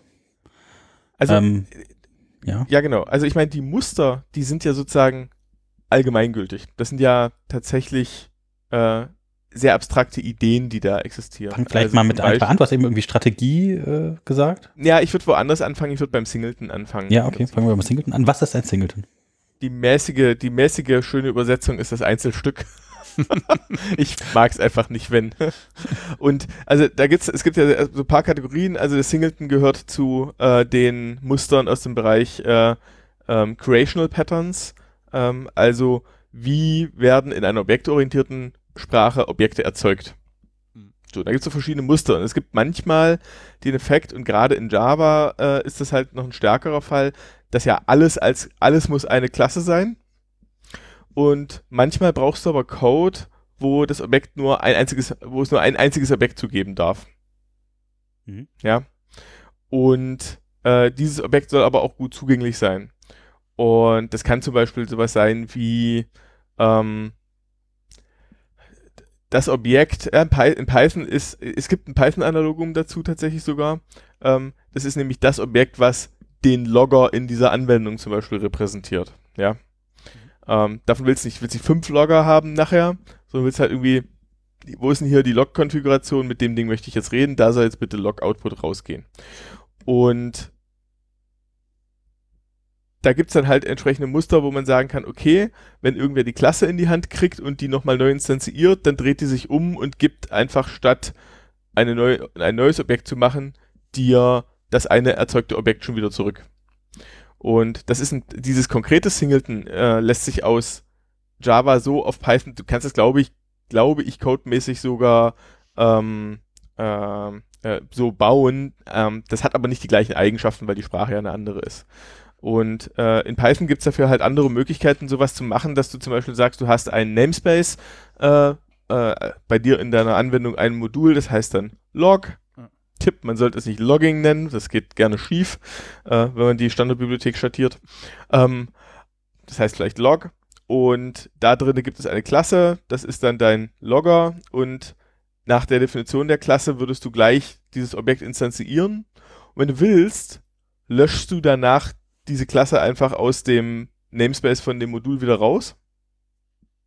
Dann kann auch keiner aus Versehen äh, so eine zweite Instanz machen.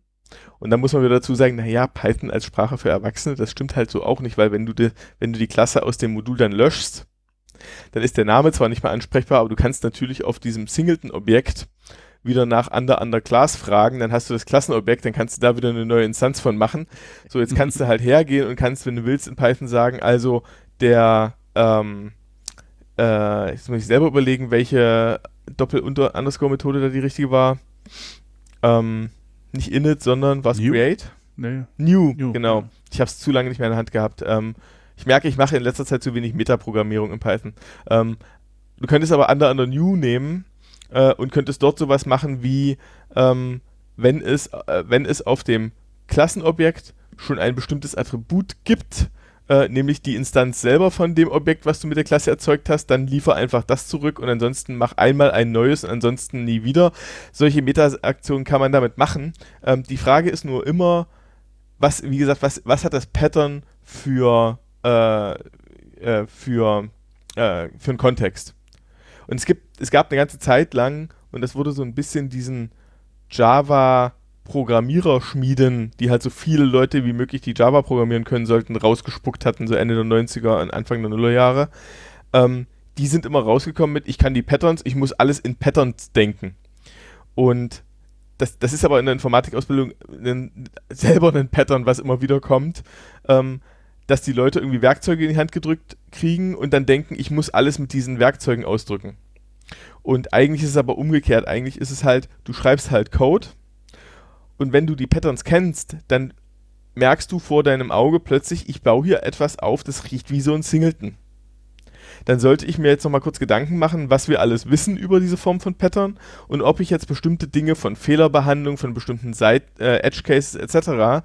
nicht einfach alle gleich glatt ziehe, weil ich weiß, wenn ich das jetzt so und so mache, dann habe ich das hier alles handwerklich ordentlich gemacht. Und es ist aber ein Bottom-up-Approach und gelehrt wird das Ganze häufig halt als Top-down-Approach im Sinne von, du baust deine Anwendung nur noch aus Dingen zusammen, die diese Patterns sind. Und das ist halt Quatsch. Ja, du baust halt die Anwendung erstmal, wie du sie willst. Und wenn du feststellst, ah, du hast hier ständig irgendwie Dinge, äh, die äh, eigentlich nach diesen Patterns riechen und dafür ist es dann wichtig, dafür muss man sie halt kennen, äh, dann kannst du es damit leichter und schneller strukturieren und musst das Rad nicht jedes Mal neu erfinden. Ja. Ja, genau. Ich, äh, ja, und ich würde auch sagen, eben genau diese Creational Patterns, das ist halt so ein, es gibt irgendwie drei Teile, Creational, Structural und Behavioral oder sowas, glaube ich. Ähm, äh, da, da würde ich, würd ich sagen, ist auch also schon eine der Hauptpunkte, ne? Das ist halt irgendwie fehlende Sprachfeatures äh, so ein bisschen äh, relevant, weil tatsächlich ähm, braucht man diese, diese Patterns vor allen Dingen in Sprachen, wo, wo halt ähm, das syntaktischen Unterschied macht, ja. Also wenn ich halt zum Beispiel in C oder auch in Java ähm, oder selbst in JavaScript, wenn ich da new sage, um ein neues ähm, Objekt äh, äh irgendwie äh, zu erzeugen, dann habe ich halt das Problem, dass das, also in, in Python äh, ist es halt, äh, ist ja sozusagen neues Objekt erzeugen gar nicht syntaktisch zu unterscheiden von einem Funktionsaufruf. Das sieht halt einfach genauso auf.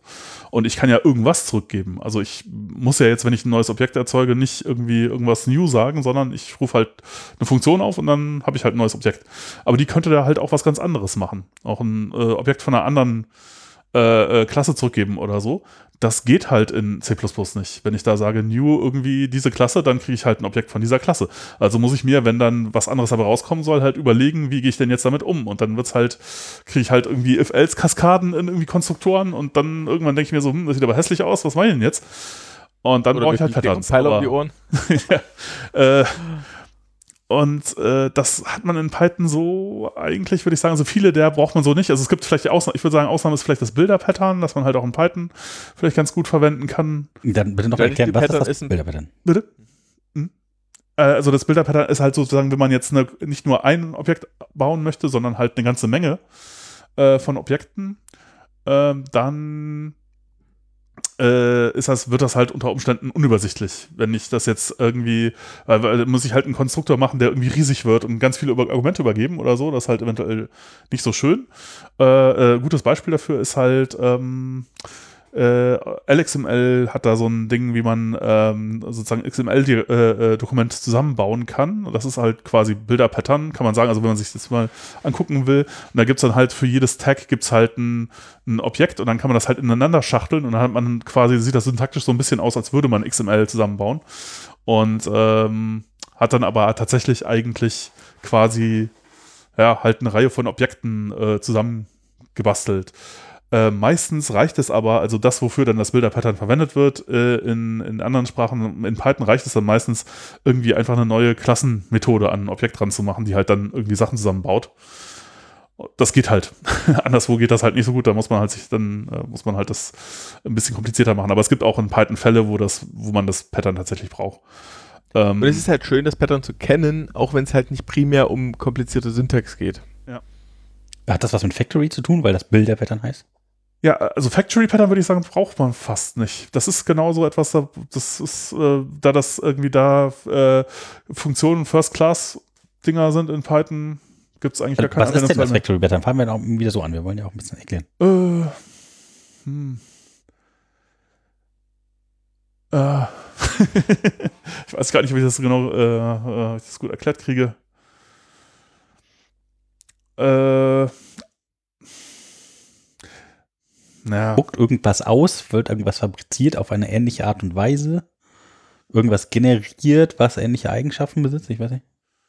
Nee, es geht eigentlich eher darum, dass du deine Objektkonstruktion äh, äh, konfigurierbar machen möchtest.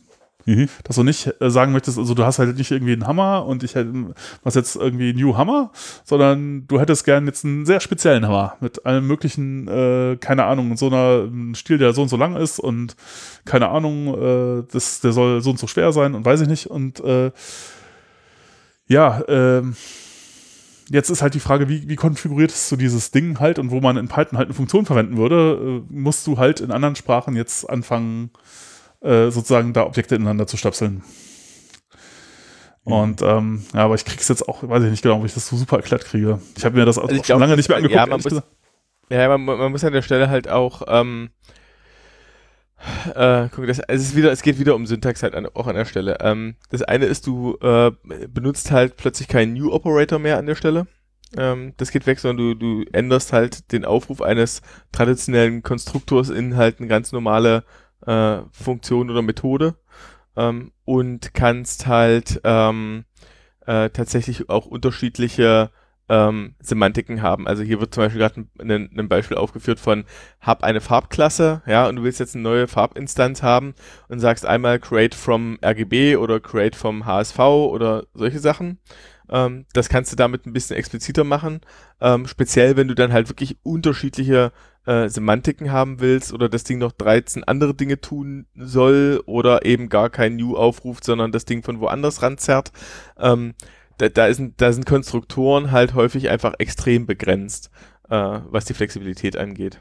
Und das ist tatsächlich in Python halt ein, naja, init ist halt, init und new sind halt auch nur ganz normale Funktionen, die kannst du parametrisieren, benutzen, wie du willst. Da ist Python halt einfach eine Ecke voraus gewesen. Ähm, nichtsdestotrotz kann man halt noch was daraus lernen. Ich mache das auch gern, gerne manchmal, dass ich Konstruktoren habe äh, oder solche Factories habe, die ähm, äh, eben dieses aus unterschiedlichen Kontexten raus initialisieren. Es ist in der Python-Bibliothek selber auch drin, wenn man sich Datetime zum Beispiel anguckt, dann gibt es da mehrere, so das sind dann entweder Klassen- oder statische Methoden, die heißen dann irgendwie from Timestamp oder from was auch immer, ähm, um dann halt ein Objekt dieser Klasse zu erzeugen, aber eben mit völlig anderen äh, äh, Ansätzen und der Code ist natürlich leichter zu strukturieren, als wenn du nur einen Konstruktor hättest, wo 23 Parameter drin sind, die sich alle nicht auf den Füßen rumtreten dürfen. Ähm, ja. Okay, ja. Ja, dann äh, machen wir doch weiter mit was für äh, würdet ihr Ja. als nächstes nehmen? Eigentlich hatten wir ja mit dem Singleton angefangen und mit den verschiedenen Ähm, Arten. Achso, ja, ja, genau. Auch zu Singleton wollte ich auch noch äh, kurz, genau, was ich äh, meistens verwende oder was für meine An Anwendungsfälle, wo ich sowas habe hab wie den Singleton, äh, äh, meistens reicht, ist tatsächlich irgendwie eine Variable in einem Modul. Weil das ist ja, irgendwo- das Modul ist schon ein Singleton irgendwie und wenn ich da halt ein, äh, irgendwas dran packe, dann ist das halt überall gleich. Wenn ich das irgendwo importiere. Ähm, es gibt äh, da so ein Pattern von, von, von Alex Martley, wenn man tatsächlich sowas braucht wie Shared State über, dann, aber man, manchmal braucht man nicht unbedingt immer die gleiche Instanz, sondern nur, dass sich alles immer gleich irgendwie verhält und die gleichen, den gleichen State hält. Da kann man das Borg-Pattern verwenden. Das ist so ein bisschen ähnlich wie ein das Singleton. Borg-Pattern. Mhm. Ist kein originales Gang of Four. Nein, aber das ist halt sozusagen irgendwie eine etwas pythonischere Variante. Äh, äh, ja, und es gibt dann natürlich auch noch die, also man kann tatsächlich auch es so machen, dass es halt so ist wie Singleton in anderen Sprachen. Dann meistens irgendwie muss man dann so Metaprogrammierungs mit New und keine Ahnung. Ist aber dann schon nicht mehr so richtig einfach und meistens, wie gesagt, also meiner Erfahrung nach braucht man es eigentlich nicht. Äh, ja. Äh, ja. Ähm, Okay. Also was für Pattern haben wir denn noch? Also ich ähm, kann jetzt natürlich die Liste hernehmen, aber wir haben jetzt Singleton gehabt, wir haben kurz Factory, wo ich Ja, ehrlich es, gibt noch, es gibt noch zwei, die jetzt aus meinem, äh, sozusagen aus meiner Historie immer relevant waren. Das waren Proxys und Adapter. ja, und Ähm, Interface. und, also, ja, mhm. äh, da muss ich mal die, die, die ganz ollen Gamellen rausholen. Ähm, also SOAP 3 äh, war damals tatsächlich, also SOAP 2 ähm, und deren Nachfolger SOAP 4 und SOAP 5. wie bitte Da was? gab es auch ein. Bitte? SOAP, genau. Es ist äh, der Open Source Urgroßvater der Applikationsserver. Ähm, ZOPE, SOAP. Ach, Soap. Ähm, Ja, okay. ja, genau. Und ähm, das war ursprünglich ja so ein Through the Web ähm, Entwicklungsumgebungstool, ähm, wo man halt nur durch einen Browser mit Python und so ein paar HTML-Template-Sprachen äh, sich extrem schnell Webanwendungen zusammenbauen konnte. Ähm, das war original 96 entstanden, glaube ich. Und äh, 2001 rum gab es da einen Aufschlag zu sagen, so bauen wir alles nochmal neu mit besserem Engineering. Und da kam dann so ein SOAP 3 Projekt raus und da gab es schon mal so eine 2 nach 3 Transition, die nicht so smooth war. ähm, für SOAP war es tatsächlich, glaube ich, so ein bisschen auch dann der, der Untergang im Sinne von, das war so was anderes, man hätte es nie SOAP 3 nennen dürfen. Äh, es hat einfach nichts, so richtig gar nichts mehr mit dem, mit dem vorherigen Ding zu tun gehabt. Da war die, ähm, da war halt eine der Grundideen, dass es möglich sein sollte, ähm, Libraries und Anwendungen oder Anwendungskomponenten, das nannte sich dann auch Komponentenarchitektur, ähm, so miteinander zu verheiraten, äh, dass es eine zentrale Registry gibt, in der aufgezeichnet wird, ähm, wie man Dinge miteinander verbinden kann. Also das war dann sehr stark Interface-basiert. Das ist jetzt auch was, was in anderen Sprachen ähm, stärker verankert ist als in Python. Ähm, und da hatten wir extra eine, eine Interface-Typ für entwickelt, mit dem du dann deklarieren konntest, okay, das hier ist ein formales Interface, es muss folgende Methoden haben, die Methoden müssen folgende Parameter haben. Also ein Interface ist ein anderes Design-Pattern. Nee, Interface ist noch nicht mal so richtig ein Design-Pattern. Interface ist, ähm, kommt eher aus dem Bereich der Typsysteme ähm, und ist in einigen Sprachen sozusagen eine Möglichkeit, Schnittstellen zwischen ähm, Code halt zu explizieren. Also in Java ist es ja ist es ja sehr explizit und in C++ auch. Ähm, ich glaube, Modula 3, damit hatte ich gelernt, ist es auch so ein Ding. Dinge, die du nicht deklarierst, kannst du nicht ansprechen, sozusagen. Ja, du musst halt sozusagen immer, wenn du eine Funktion aufrufst oder eine Methode aufrufst, irgendwie, wenn du dir irgendwas übergibst, musst du dir halt sagen, was das denn ist. Äh, kannst du nicht einfach irgendwas übergeben. Und ähm, wenn du jetzt äh, Objekte unterschiedlicher Art da rein tun willst, dann müssen die zumindest äh, äh, quasi vom gleichen Interface erben, sonst geht das halt einfach nicht. Ja, du kannst halt, du könntest zum Beispiel ähm, äh, äh, sagen, äh, äh, okay, ich habe hier irgendwie eine Methode, die schreibt irgendwie, zum Beispiel, die lockt irgendwas weg oder so. Ähm, und ich gebe da jetzt irgendwas rein, aber du, was du jetzt reingeben möchtest, ist einmal vielleicht irgendein Logfile, in das reingeschrieben wird, aber du möchtest vielleicht auch, dass das irgendwie übers Netz in irgendein Socket geschrieben wird. Und dann kannst du sagen, okay, Socket und mein File haben beide ein File-like Interface sozusagen, das sie implementieren äh, oder dann halt auch explizit davon erben, wenn du das halt äh, irgendwie so machen willst. Und dann äh, kannst du das halt dann äh, sozusagen sagst du in der Methode, ähm, also ich habe hier, hätte gern ein, ein äh, äh, Ding, das das File-Interface äh, sozusagen äh, implementiert und äh, kannst dann sozusagen darauf dann irgendwie Write aufrufen oder so. Ne? Mhm, mhm. und die Menge der Methoden sozusagen, die man da aufrufen kann, das ist halt das Interface. Ja. Also die Idee ist, äh, die, die, der wichtige Unterschied ist, dass du mit äh, Interfaces halt Implementation und Spezifikation voneinander halt äh, trennst. Das heißt, ich habe eine Also- abstrakte äh, Vordefinition. Ja, also in, wir hatten es damals so gemacht, es gab einen speziellen Klassentyp, ähm, also eine, eine Basisklasse Interface, die konnte auch keinen, äh, keinen richtigen Code haben. Ähm, da wurde also, ähm, da hast du immer nur Rümpfe von Methoden gehabt. Und dann konntest du halt deklarieren, äh, dass eine bestimmte Klasse dieses Interface halt implementiert. Und wichtig ist eben, dass die Implementationen nicht voneinander geerbt haben. Es gab nicht irgendwie eine Basisimplementation oder du könntest das Interface gegebenenfalls sozusagen sowas wie eine abstrakte Basisklasse nennen. Ähm, aber das ist expliziter noch viel weiter voneinander entkoppelt worden. Und Python normalerweise, da gibt es ja das sogenannte Duck-Typing. Äh, das heißt, solange es sich so verhält, wie es soll, ist mir als Laufzeitumgebung völlig egal, was du reinstopfst. Ähm, das ist ja dann jetzt mit äh, den Type Annotations kannst du da jetzt Laufzeitumgebungen nehmen, die das halt ein bisschen strenger äh, behandeln und äh, auch mit statischer Analyse schon mal versehen. Aber da ging es uns tatsächlich mehr darum, wenn man solche Annotationen hat, äh, dass man daraus dann auch ähm, den Vorteil zieht, dass ich sage, okay, ich definiere ein Interface für etwas und wenn ein Objekt ein Parameter eines bestimmten Typs erwartet oder ein Objekt erwartet, das ein bestimmtes Interface erfüllt, dann wird nicht einfach gesagt, nee, du bist kein Objekt dieses, also du implementierst dieses Interface nicht, sondern was dann passiert ist, dann wurde ein Adapteraufruf gemacht, man hat also das Ursprungsobjekt genommen, was jetzt als Parameter in die Funktion reingereicht wurde und hat dann geguckt, welches Interface soll es denn erfüllen, hat einen Adapteraufruf gemacht und hat gesagt, so, liebe Laufzeitumgebung, ich habe hier ein Objekt gekriegt, mach bitte, dass es ein iLogger ist. Und dann konntest du in der Laufzeitumgebung vorher registrieren und sagen, ah, also, wenn jemand einen iLogger braucht und einen String bekommen hat, dann mach bitte folgendes. Und dann kommt da dieses Objekt raus. Oder wenn ein äh, Obje wenn eine Methode einen iLogger braucht und da kommt ein Socket raus, dann mach, äh, da wurde ein Socket übergeben, dann mach bitte das und geh dann weiter. Und da konntest du sozusagen immer wieder beliebige Typtransformationen mitten reinsetzen und hast dich dadurch flexibilisiert, dass jemand anders plötzlich anfängt, okay, ich gebe dir, liebes Programm, jetzt plötzlich Objekte anderen Typs rein und deklariere an der dritten Stelle, wie diese Typtransformationen zu laufen haben. Äh, und dann kann ich plötzlich halt Anwendungen auf Arten benutzen, die nie so vorgesehen waren. Hört sich nach äh, großer Magie an. Das war ein Haufen Magie, da war ein Haufen Engineering drin, um das auch schnell zu kriegen. Äh, also das war wirklich so, wenn man bei Soap nachher in einer ernsthaften Anwendung mal eine Seite aufgerufen hatte, dann waren in einem Call bestimmt eine halbe Million Adapter-Calls drin. Ähm, Wow. Und die waren aber auf C-Ebene halt so optimiert, das waren halt nur ein paar Millisekunden, die dafür draufgingen. Das war alles extrem schnell. Ähm, da wurde extrem viel Arbeit reingesteckt. Und da, da gibt's wirklich, also da gibt's Architekturen, die wir äh, in Anwendung hatten, die waren extrem, extrem interessant.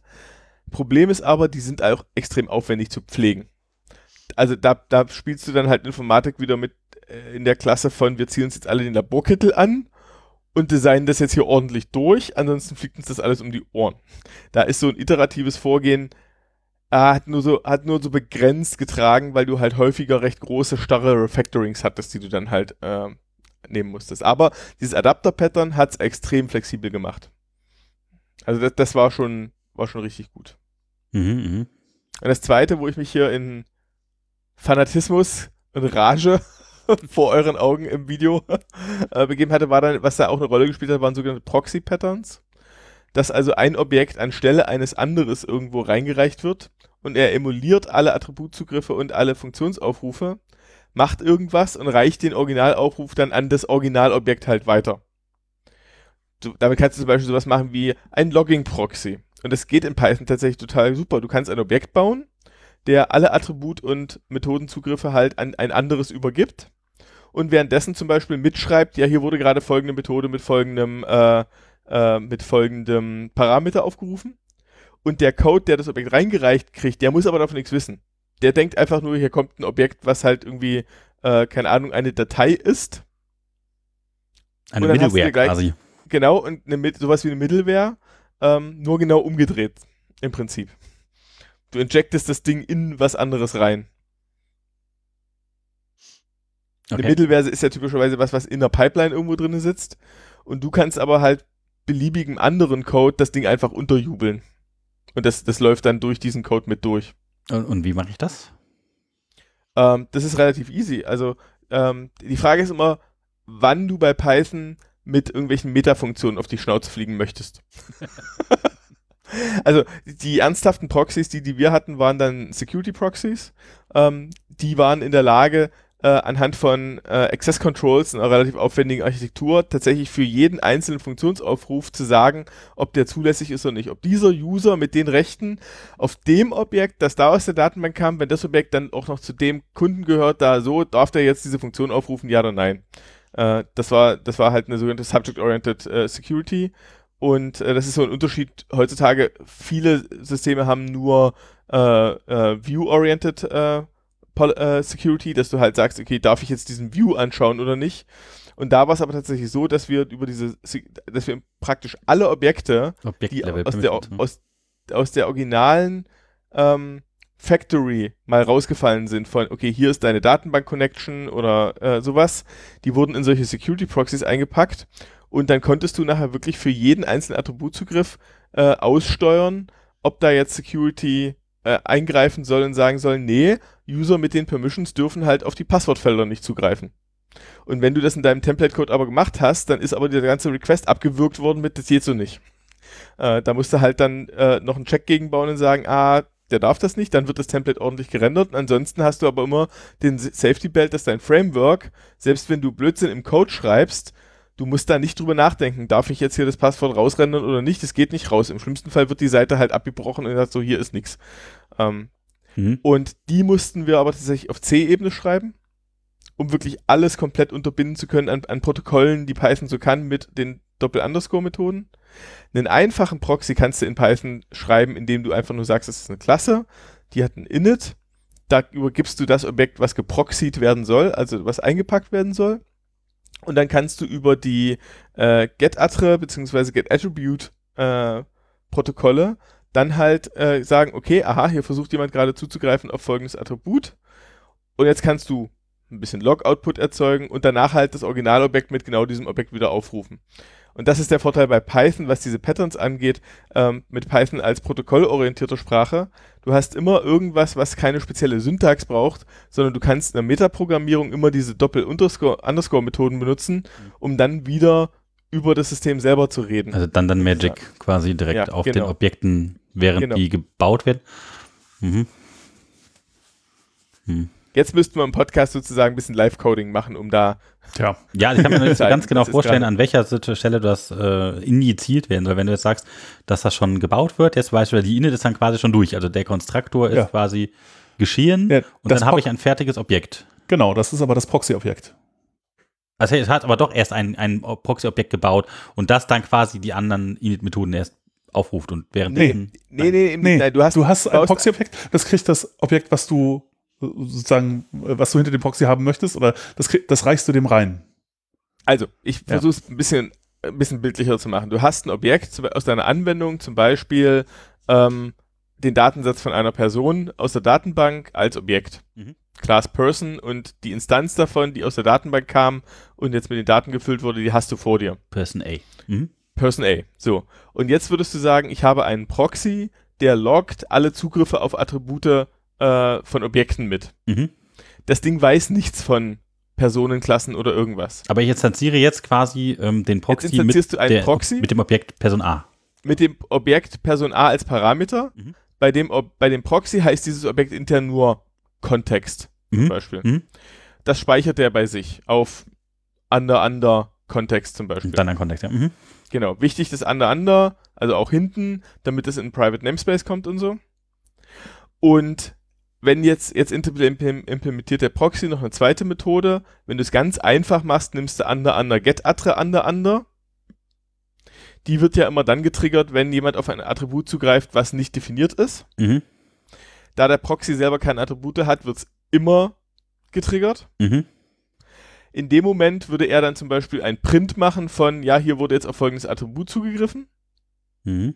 und ruft dann self.under under Kontext under under get attre dieses Objekt auf. Mhm. Äh, diese, At- diese Attributname auf. Er reicht sozusagen den Methodenaufruf eins zu eins weiter Mhm. und gibt es auch wieder zurück. Damit sieht, und dieses Objekt kannst du jetzt jedem anderen, der von Logging keine Ahnung hat, einfach in die Hand drücken und könntest damit zum Beispiel tracen, wer ruft denn hier auf diesem Objekt jetzt, wenn ich jetzt folgenden Client-Code äh, habe, eigentlich was auf. Was hat er gemacht? Und da, da welche- man auch einen Debugger bauen oder sowas quasi. Kannst du dir einen Debugger mitbauen, Flow-Debugger. Mhm. Genau. Oder kannst du halt auch sozusagen, ja genau, einen Debugger. Kannst zum Beispiel auch was machen mit, aha, den Code da hinten kann ich nicht ändern, weil der ist so irgendwie keine Ahnung wie, komme ich nicht ran. Aber jetzt mache ich so ein Proxy-Objekt und wenn jemand auf dem Proxy-Objekt die Methode A aufruft, dann starte ich ein PDB. Mhm. Ja. So, und das ist dann ein Proxy, du wickelst, du wickelst etwas ein und gibst das eingewickelte Ding weiter mit dem anderen, mit dem Original drin. Ähm, da kann er quasi alles mitlesen, was er da an Daten aus irgendwo aus der Datenbank zieht, wenn ich den Proxy Genau, also in Python kannst du, wie gesagt, es ist immer die Frage, diese Double-Under-Methoden, wenn du wenn du sagst, der andere kann alles an Python schreiben, was was gibt und du hast den Client-Code, der ist völlig unbekannt, dann musst du den auf C-Ebene schreiben, um wirklich sicher zu sein. Wenn du aber weißt, was der andere Code macht, dann kannst du es halt, dann kannst du Proxys auch rein in Python schreiben. Ähm, es ist nur in Python, wenn jemand gegen dich arbeitet mit deiner Metaprogrammierung, dann kommst du gegen das Gegenarbeiten auch erst wieder an, wenn du weißt, wie er gegen dich arbeitet. mhm. Ja, das ist, damit kannst du keine Security bauen, aber du kannst halt, du kannst hilfreiche Dinge bauen. Mhm. Oder du kannst zum Beispiel eine Proxy bauen, der alle Methodenaufrufe cached. Mhm. Okay. Und das Schöne ist, du kannst das dann halt machen für Objekte, die du selber nicht unter Kontrolle hast. Also, das ist ja sozusagen, du hast einmal, die Objekte kommen von irgendwo, wo du den Code nicht ändern kannst. Und du steckst sie in irgendwas rein, wo du auch nicht ändern kannst, was da passiert. Und ein Proxy kann da an der Stelle halt dann plötzlich neue Fertigkeiten einführen, die mit beiden Codebasen im Prinzip nichts zu tun hatten. Ja, da versteht ja Magie mit dem Flow irgendwie was, ne? Ja. Genau, ja. genau. Okay, So, ja, das das, sind- das war der. Das Proxy ist ein ganz Pattern. interessante Pattern. Ja. ja, genau. Okay. So eine Strategy ist halt auch was ganz Interessantes noch. So vielleicht, das wäre so, so eins, was ich reinbringen würde. Aber Max, äh, äh, Jochen, magst du vielleicht noch eins? Äh, ja, also ich äh, ähm, zum Beispiel Fassade, das ist halt sozusagen wie ähm, baut man eine API äh, sozusagen, wenn man eine komplizierte äh, Geschichte hat mit vielen Objekten oder so, dann baut man davor halt äh, eine, eine, ähm, ähm, eine API, die jetzt irgendwie einfacher zu bedienen ist. Das ist, das ist auch etwas, was man häufig hat.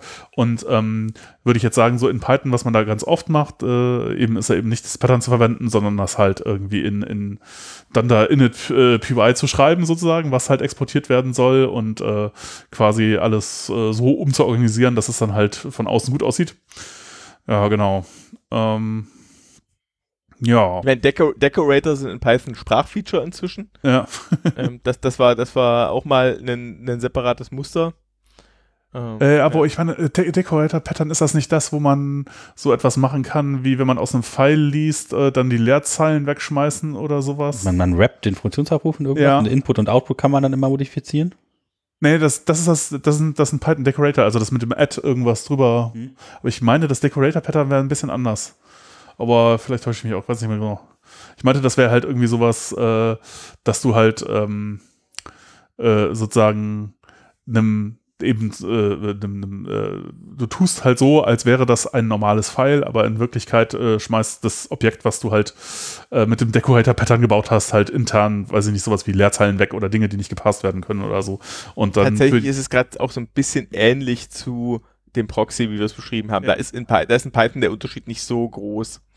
Ja, ja. Hier wird nochmal, also ich, ich gucke gerade immer so ein bisschen nochmal die Wiki-Seiten neben, nebenbei nach. Beim Dekorierer, beim Decorator wird nochmal explizit darauf nachgewiesen, äh, darauf hingewiesen, dass man hier halt chainen kann. Das kannst du mit dem Proxy aber auch machen. Ja. Dass du die, da mehrere hintereinander schaltest.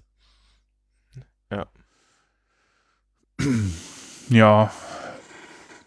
Ähm, ansonsten, was mir noch, oh, äh, äh, letztens ähm, ist mir das aufgefallen, Mysterium, ich weiß nicht, in welcher Episode wir das hatten, da habe ich mich irgendwann mal gewundert. Hm, da dachte ich zuerst, das muss irgendwann letztes Jahr gewesen sein, ob das irgendwie eine Python 3.8 Neuerung gewesen wäre oder so. Ich weiß es nicht. Ich hatte mit Listen von irgendwelchen Dingen zu tun, mit, mit äh, Listen von, von Integers. Und das war deutlich äh, kleiner, als ich das gedacht hätte. Äh, ich dachte so, hä, komisch, äh, warum, also es braucht tatsächlich nur äh, irgendwie äh, äh, dann ähm, äh, äh, 8 Byte äh, irgendwie pro, pro Integer, ne? So, da dachte ich eigentlich, eigentlich hätte ich jetzt mit deutlich mehr gerechnet, irgendwie, weiß ich nicht, eher so pff, 23 oder weiß ich irgendwas um den Dreh.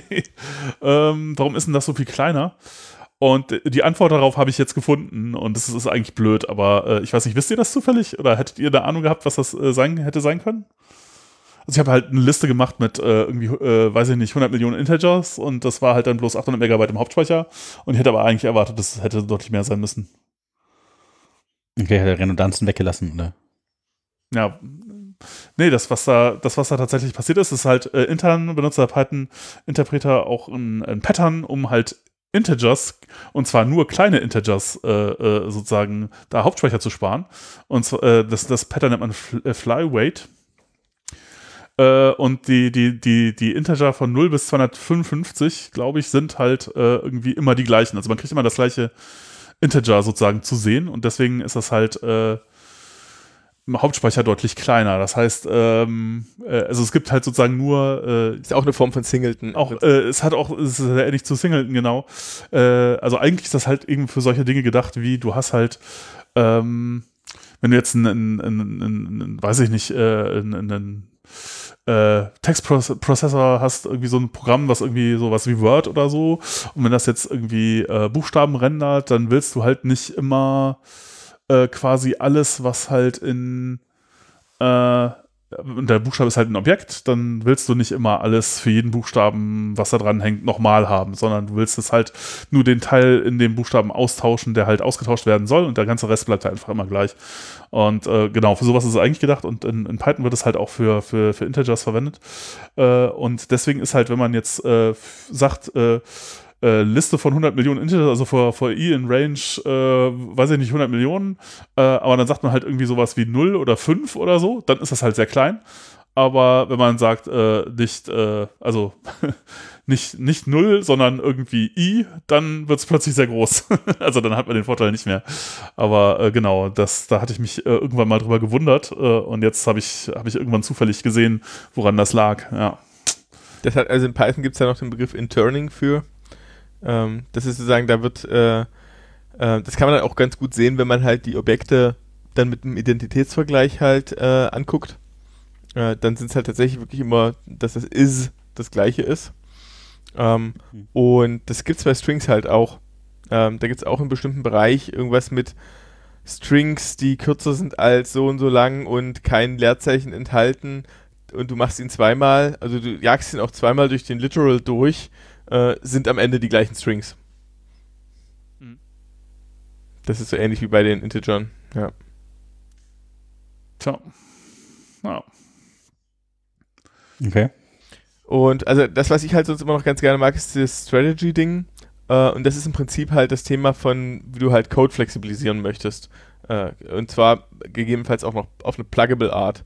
Ähm, du könntest halt normalerweise, wenn du äh, ein komplexes If-Else hast, oder if, if else, if else, if else, else, ähm, äh, elif, ähm, und du willst es flexibilisieren, weil da kommt noch ein Fall dazu, noch ein Fall dazu, noch ein Fall dazu. Zum Beispiel sowas wie aha, du möchtest unterschiedlichen Code ausführen, je nach Sprache, die wir unterstützen. Dann kannst du halt das lange elif so refakturieren, dass du jede, äh, jeden Teil davon in eine eigene, entweder in eine eigene Funktion packst und entweder legst du die alle nach einem bestimmten Schema benannt in eine Klasse, sagst also sozusagen äh, Class ähm, Country Format Ad Country Address Format und die Methoden da drauf sind dann entsprechend zum Beispiel die ISO-Codes von den Ländern. Und wenn du dann für ein, eine Adresse, die du hast, äh, dann sowas formatieren möchtest, dann kannst du sagen, so, dann schnappen wir uns die Klasse, lesen von dem Objekt runter den ISO-Code von äh, dem Land und rufen dann die Methode auf, deren Namen dem ISO-Code entspricht.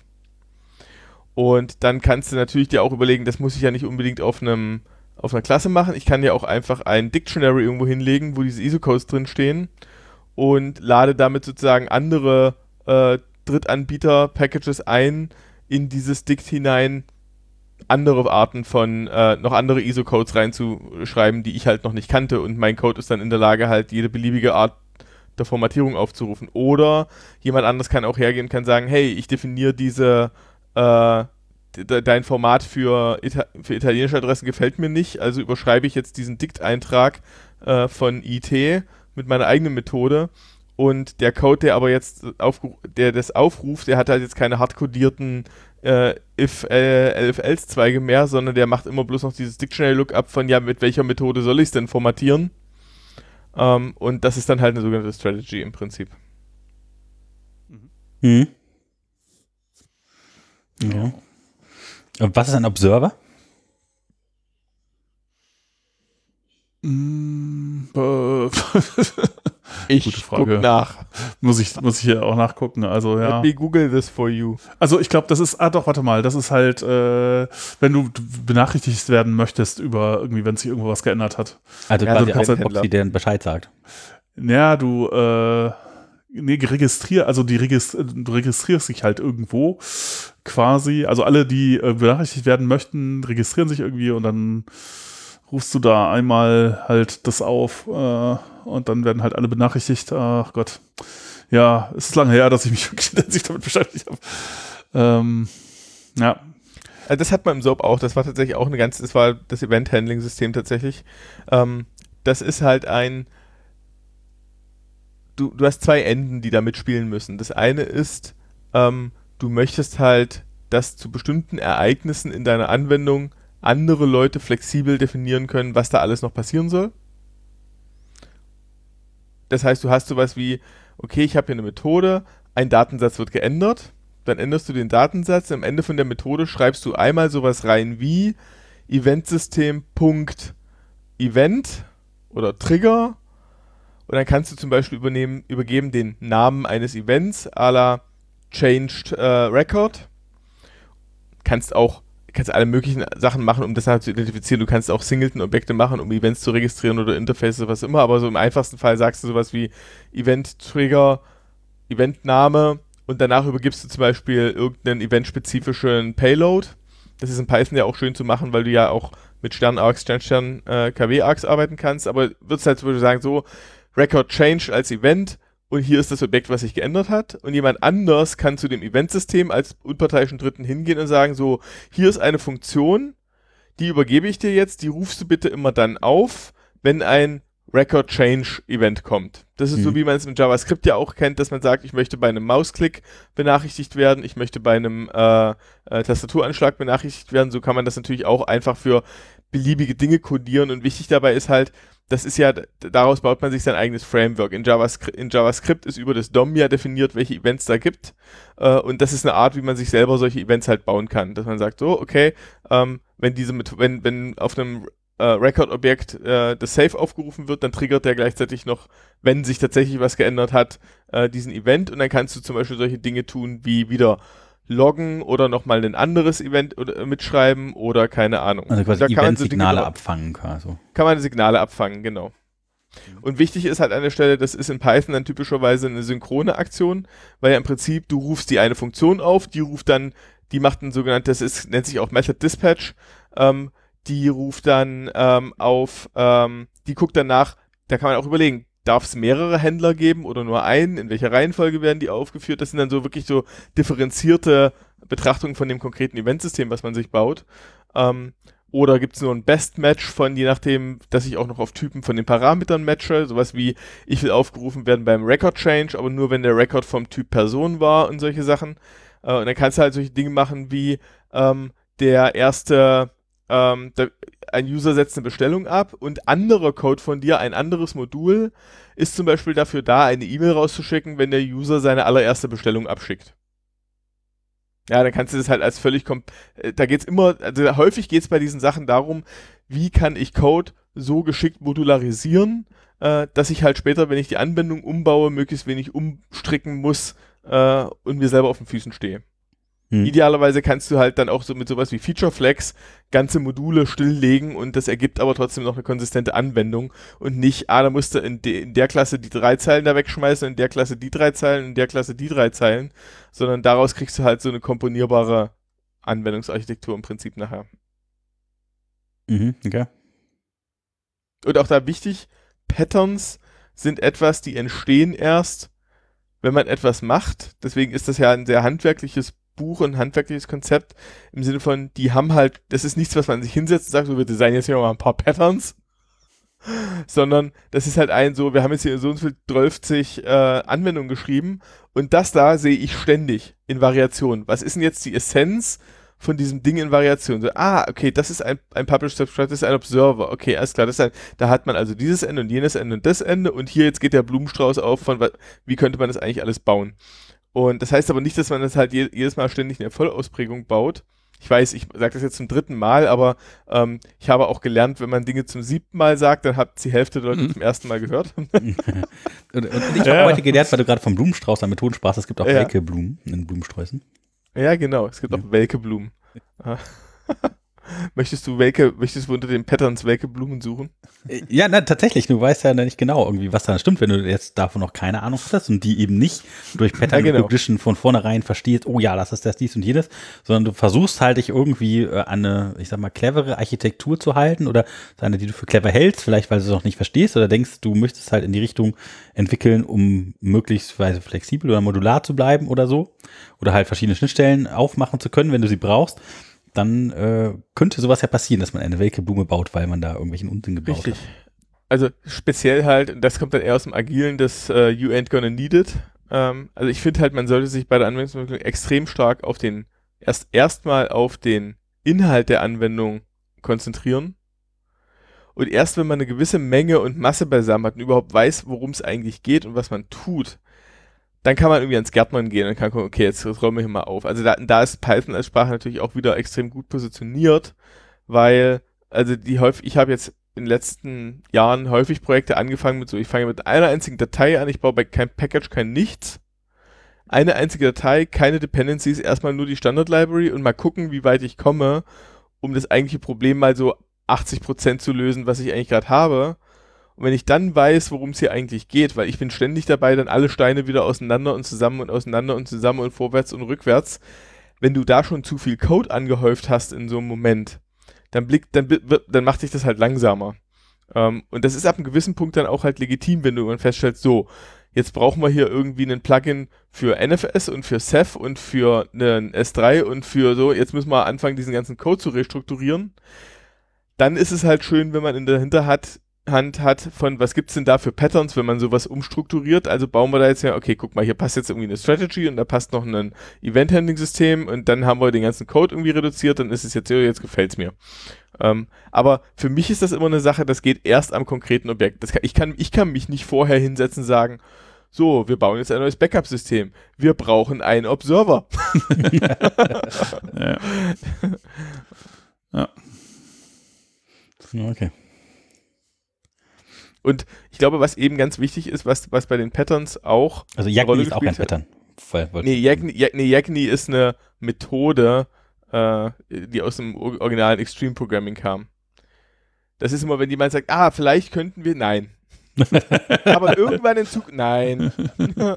Aber wenn dann in zwei Jahren, nein. ja.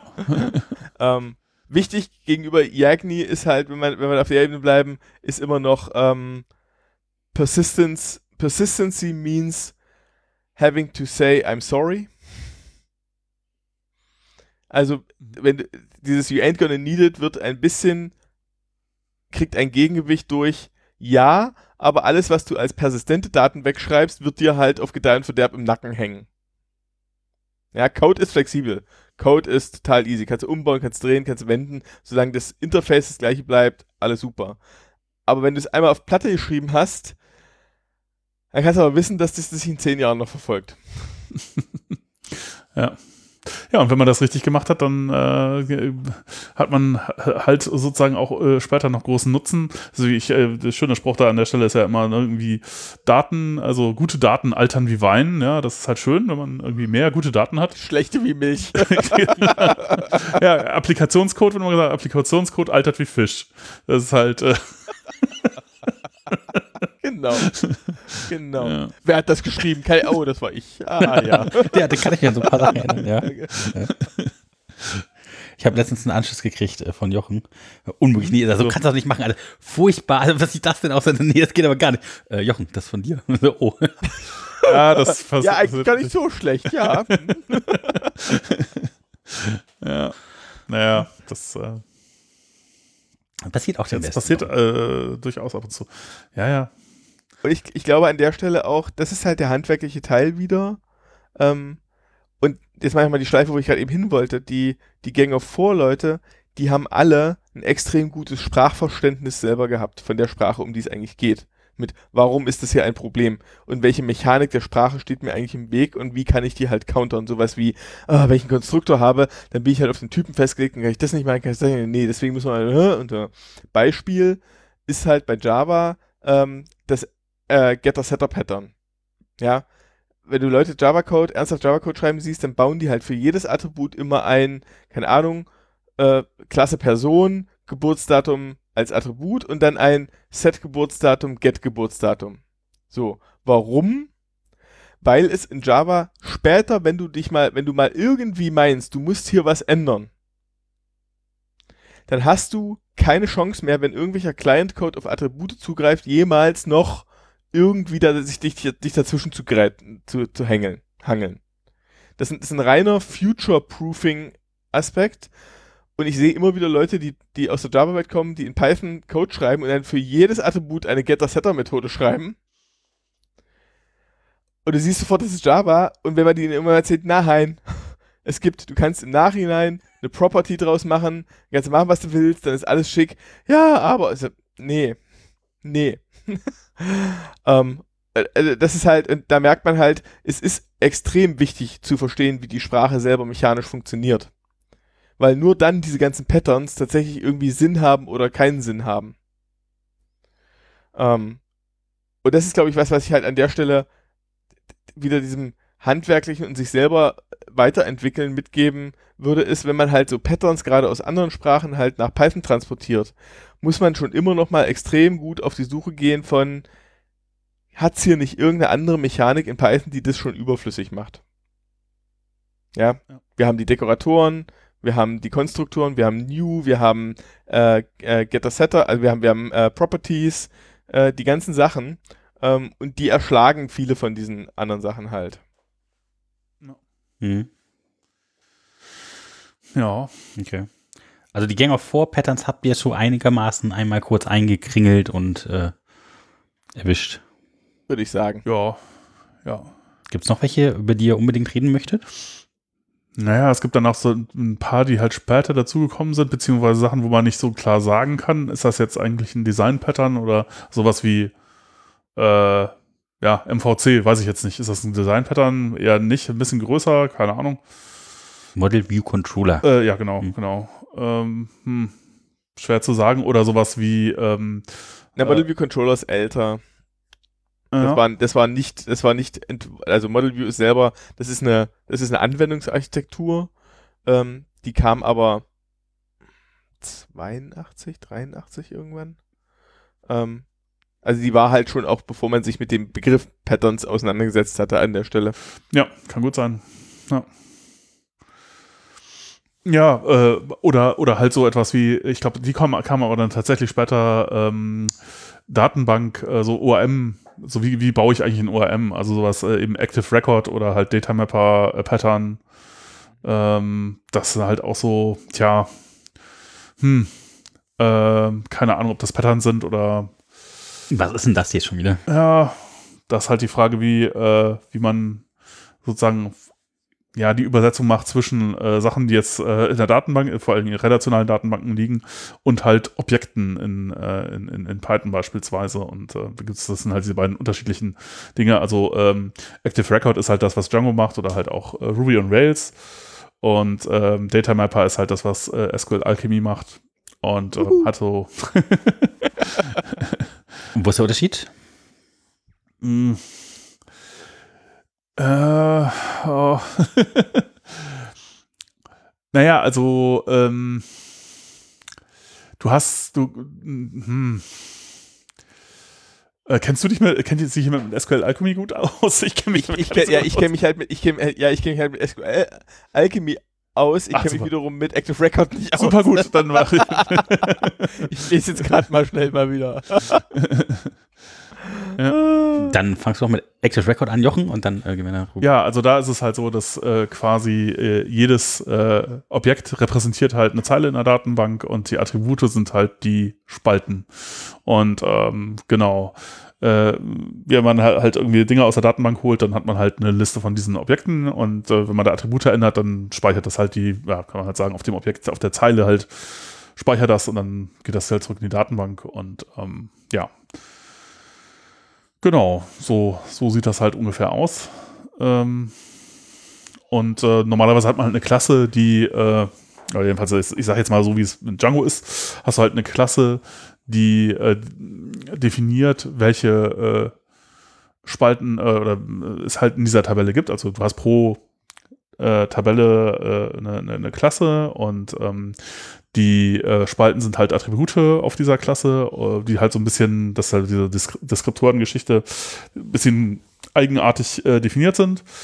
Und ähm, dann kann man halt auch aus diesen Klassen die Tabellen direkt erzeugen, auch die äh, sozusagen äh, ja, Relationen zwischen den Tabellen sind halt äh, in den Attributen enthalten. Das heißt, ich kann halt, wenn ich mir so diese, diese, diese ähm, Tabellen hindefiniert habe, halt auch komplett mein Datenbankschema halt aus den Dingern erzeugen. Und ähm, ja, immer wenn einzelne äh, Sachen passieren sollen auf einer Zeile, dann sind das halt äh, Dinge, Methoden auf, de, auf dieser Klasse. Äh, eine einzelne Instanz ist eben eine konkrete Zeile. Äh, und wenn etwas alle Sachen betreffen soll oder viele Zeilen, dann sind das halt sogenannte, also in Django heißen die Model Manager äh, die dann halt irgendwie eine ganze Reihe von Sachen updaten oder halt äh, irgendwie pff, Reihe, Reihe von Zeilen löschen. Und so kann man das dann halt aufteilen. Ne? Alle Methoden, die irgendwie auf, einem Einz auf einer einzelnen Zeile was machen sollen, gehen halt in die äh, Klasse und äh, alle Methoden, die halt auf vielen Sachen was machen, gehen halt in den Manager auch, die jetzt irgendwas filtern oder so. Ne? Und dann, ja, mhm. genau, so funktioniert es ungefähr. Und jetzt kommt SQL Alchemy. Mhm. Ja, ähm, Data Mapper. Ähm, genau, ich habe selber erstmal noch mit mir die Active Record Sachen angeguckt. Das Interessante bei Active Record ist ja, dass du relativ klar Tabelle und äh, Klasse aufeinander mappst. Ja. Ähm, und beim Data Mapper ist es tatsächlich so, du, entkoppelst es komplett ähm, und die Objekte müssen halt, also beim Active Record hat zum Beispiel die Klasse gerne irgendwie eine Save-Methode, wo du sagen kannst, ich äh, ändere ein paar Attribute und dann kannst du irgendwie Save aufrufen und dann ist die irgendwie in der Datenbank. Ähm, das ist zumindest das klassische Pattern dafür. Äh, wie es bei Django jetzt gerade aussieht, weiß ich nicht. Ja, ja, doch, ähm, das ist genauso. Ja. So, genau. Und bei SQL Alchemy ist es so, dass im Prinzip deine Klassen von der Datenbank überhaupt nichts wissen. Ähm, es gibt einen deklarativen Stil, bei dem du tatsächlich dann wieder innerhalb, da kannst du wieder sagen, doch, die Klasse weiß was davon, weil du es halt eng aneinander koppeln möchtest, um solche Effekte zu haben, wie, dass du deine Datenbank äh, anhand deiner Klassendefinition halt ableiten kannst. Aber im Prinzip gibt es dann zwei getrennte Schichten von einmal, okay, ich beschreibe hier Tabellen und ich beschreibe Klassen und jetzt beschreibe ich, wie diese Tabellen auf Klassen gemappt werden. Und da können halt auch alles mögliche reinspielen, dass irgendwelche Attribute über komplexere Queries erst zustande kommen und dass da irgendwelche komplexen Relationen zu sind und äh, etc. Und SQL Alchemy bricht das auch extrem abstrakt runter, dass du halt mit den Objekten nativ arbeitest, ohne irgendwie über die Datenbank nachzudenken. Und äh, dann äh, baut der sich und du brauchst kein separates, wenn du viele Aktionen machst, kannst du auch einfach mit auf 100 Objekten rumrechnen und er fasst das nach hinten automatisch in die, in die optimierten SQL-Statements zum Beispiel zusammen, dass er weiß, okay, jetzt hat er hier, der Herr hat hier 100 Objekte angefasst, jetzt machen wir ein großes Update-Statement, was irgendwie einmal sinnvoll aussieht. Bumm. Ähm, anstatt halt dann äh, die eher naiveren Varianten von, okay, jedes Mal Safe drücken ist jedes Mal irgendwie ein, einmal zur Datenbank laufen und speichern drücken oder so. Ähm, und da ist es halt einfach viel, viel flexibler, wenn du das Datenbankmodell entkoppeln möchtest. Das ist zum Beispiel auch dann, wenn du konfrontiert wirst mit, ich habe hier eine fertige Datenbank, die besteht seit 20 Jahren, die muss jetzt hier irgendwie mal rein. Und dann kannst du mit dem Data Meta, Meta, Meta lala, es ist Zeit fürs Bett. ähm, die, äh, dann kannst du mit dem Data Mapper Pattern ähm, nämlich äh, beliebige Transformationen machen, äh, um zu sagen, okay, die Datenbank sieht aus wie Kraut und Rüben, aber ich habe vorne ein ordentliches Object Model dran. So, und bei SQL Alchemy ist das Ganze sozusagen, wie heißt es in der, äh, so schön, auf 11 gedreht. Mhm. Ähm, da ist es so richtig laut, da sind, da sind die Abstraktionen so gut gemacht und die haben sich so viel Mühe gegeben, was Performance angeht, dass so Zeug von du machst komplexere Abfragen und er weiß irgendwie, okay, wenn ich das jetzt mache, dann lade ich schon mal irgendwie die nächsten Relations mit und falte irgendwie die, die Relation-Objekte schon mal in die originale Sec-Query mit rein, damit ich nur einmal einen großen Bulk-Transfer am Anfang habe, anstatt nachher bei jedem Attributzugriff nochmal zur Datenbank zu laufen oder so. Mhm. Und das kannst du da extrem genau aussteuern. Ähm, das dann hat Django deiner Manager, oder? Bitte? Ja, ja, in Django ist das, äh, aber da gibt es das auch, da gibt es das, werden halt die Sachen, äh, also das, was man halt nicht will, äh, das droht bei Active Record natürlich ist, dass wenn du jetzt äh, zum Beispiel äh, äh, irgendwie ein Objekt hast und das hat halt äh, irgendwie einen Foreign Key, auf ein, ist halt mit einem anderen Objekt verknüpft und dann greifst du auf ein Attribut von dem verknüpften Objekt zu und das am besten in der Liste irgendwie von Dingen, ja, auf so einer Webseite, wo du halt eine Listenansicht hast und dann hast du halt irgendwie, zeigst du halt in eine Tabelle zum Beispiel an oder halt eine Liste von Dingen und nimmst dann halt das Attribut von einer verknüpften äh, anderen Geschichte, zum Beispiel ein Username oder so, der halt an einem von diesen Listenobjekten dranhängt, dann kann es halt dann, äh, sein, dass du halt, wenn du das naiv machst, kriegst du halt n plus 1 Queries äh, gegen die Datenbank. Hm. Und das ist natürlich extrem äh, fies und ein Haufen Performance-Probleme kommen genau deswegen. Aber also in Django sagt man dann halt Select Related. related oder so, ja. Äh, ja. Genau. Und dann zieht die oder äh, äh, Prefetch Related für, für N, äh, N zu M-Relationen und so. Also das geht auch alles. Man muss halt ein bisschen Machst aufpassen. du das am Model oder musst du das irgendwann in der Query machen? das so? machst du an der, an der Query. Genau, ja. und bei SQL Alchemy kannst du das im Prinzip modellieren. Ähm, da kannst du halt diese ganzen Relationen alle ausdefinieren ähm, so mit diesem, auch so richtig mit Vor- und Rückreferenzen, will ich die irgendwie als Listen oder Dicts kriegen oder als Attribute oder äh, so ein Zeug und kannst dann halt sagen, so und irgendwie die Richtung, die machst du bitte als Eager-Load und die bitte nicht und folgende zehn Attribute bitte im Eager-Load wieder rauslassen und das kannst du halt so alles zurecht tunen, damit du halt dann möglichst dummen konkreten Query-Code schreiben kannst, äh, der über so ein Zeug nicht mehr nachdenkt. Ja interessant. Ja. ja. Und, und bei, du kannst bei SQL Alchemy auch sehr dynamisch, dann, die, die haben halt auch eine voll getrennte Schicht zwischen, ich habe erstmal dieses Object Mapping Ding und dann hat er nochmal eine komplette Abstraktion über SQL drüber. Das heißt, er kann dann halt die ganzen SQL-Dialekte halt auch noch nach unten. Der hat, der hat im Prinzip einmal SQL in Form von diesem Bilder-Pattern. Ja, du kannst auch sagen, ich hätte gerne eine Query, also Query, Klammer auf, von folgendem gemappten Objekt und dann Punkt ähm, Filter, äh, Punkt Join, Punkt hast nicht gesehen, immer so Funktionschains hinten dran. Und er baut dir dann nachher tatsächlich ein für die Datenbank, die du eigentlich hast, also Postgres oder MySQL, ein syntaktisch korrektes und optimiertes Query halt auf, unter Berücksichtigung von allem, was er über diese Mapper weiß, was er gleich noch als irgendwie Eager-Load oder nicht machen soll und du kannst halt mittendrin immer wieder die, die Ebenen wechseln. Ja, du kannst irgendwie im Object Mapping Teil sein, drei, drei Zeichen dann von diesem generativen, also dann irgendeine Query mit dem generativen SQL machen, da dann aber wieder gemappte Objekte reinstecken und der kriegt das immer so vor und zurück und vor und zurück. Ähm, hat halt das Problem, wenn's, also es tut sehr selten nicht, aber man muss sich halt dann schon relativ viel mit schon gut mit dem relationalen Datenmodell auskennen, um mit dieser Komplexität dann auch umgehen zu können. Weil wenn es dir dann mal um die Ohren fliegt, dann kommen da halt auch Fehler raus mit so, was will der jetzt von mir? ja. Naja. Aber also wir haben, ja, wir haben das in, in, Projekten eingesetzt, wo es halt teilweise um richtig, richtig große Datenmengen ging äh, und da dann halt wirklich an diesen Stellen alle Schrell Stellschrauben zu haben, äh, um das gerade zu ziehen, ähm, das ist halt dann in dem Moment extrem viel wert. Und umgekehrt das Active Record wiederum, du fängst halt an und hast sofort was, was du präsentieren kannst. Ja. Das, das entwickelt sich halt sehr schnell. Das ist halt super. Ja, und dann, ich meine, das geht bei SQL Alchemy ja auch, ich meine, man kann ja auch immer noch dann einfach auf, auf rohes SQL zurückfallen, wenn halt äh, irgendwas, wenn man irgendwas sehr Spezielles machen. Man unbedingt ja. ja. schreiben muss, ja. Ja. ja. Äh, da haben wir alle Patterns durch tatsächlich? Also ähm, du wolltest auch irgendwas zu Datenbanken sagen. Ich glaube, da gibt es noch so ein äh, Solid-Modell oder sowas. Nee, da, ja, äh, achso, nee, das ist nicht, nicht Datenbank, aber das ist auch so äh, äh, genau, ja, ich weiß nicht, ob das Patterns sind, das ist eher so, was sollte man, wenn man Dinge macht, äh, sowieso beachten vielleicht. Das ist halt auch so eine ganz bekannte Geschichte. Ich weiß gar nicht, ob man es unter Pattern Designprinzipien. Ja, ja. Ja. Mhm. ja. Was, was ist das? Dann müssen wir ja ähm, ja, das ist äh, auch etwas, was äh, es gibt ja dieses Buch Clean Code von von äh, äh, Robert Martin, Uncle Bob. Äh, Gibt es was auch in Python?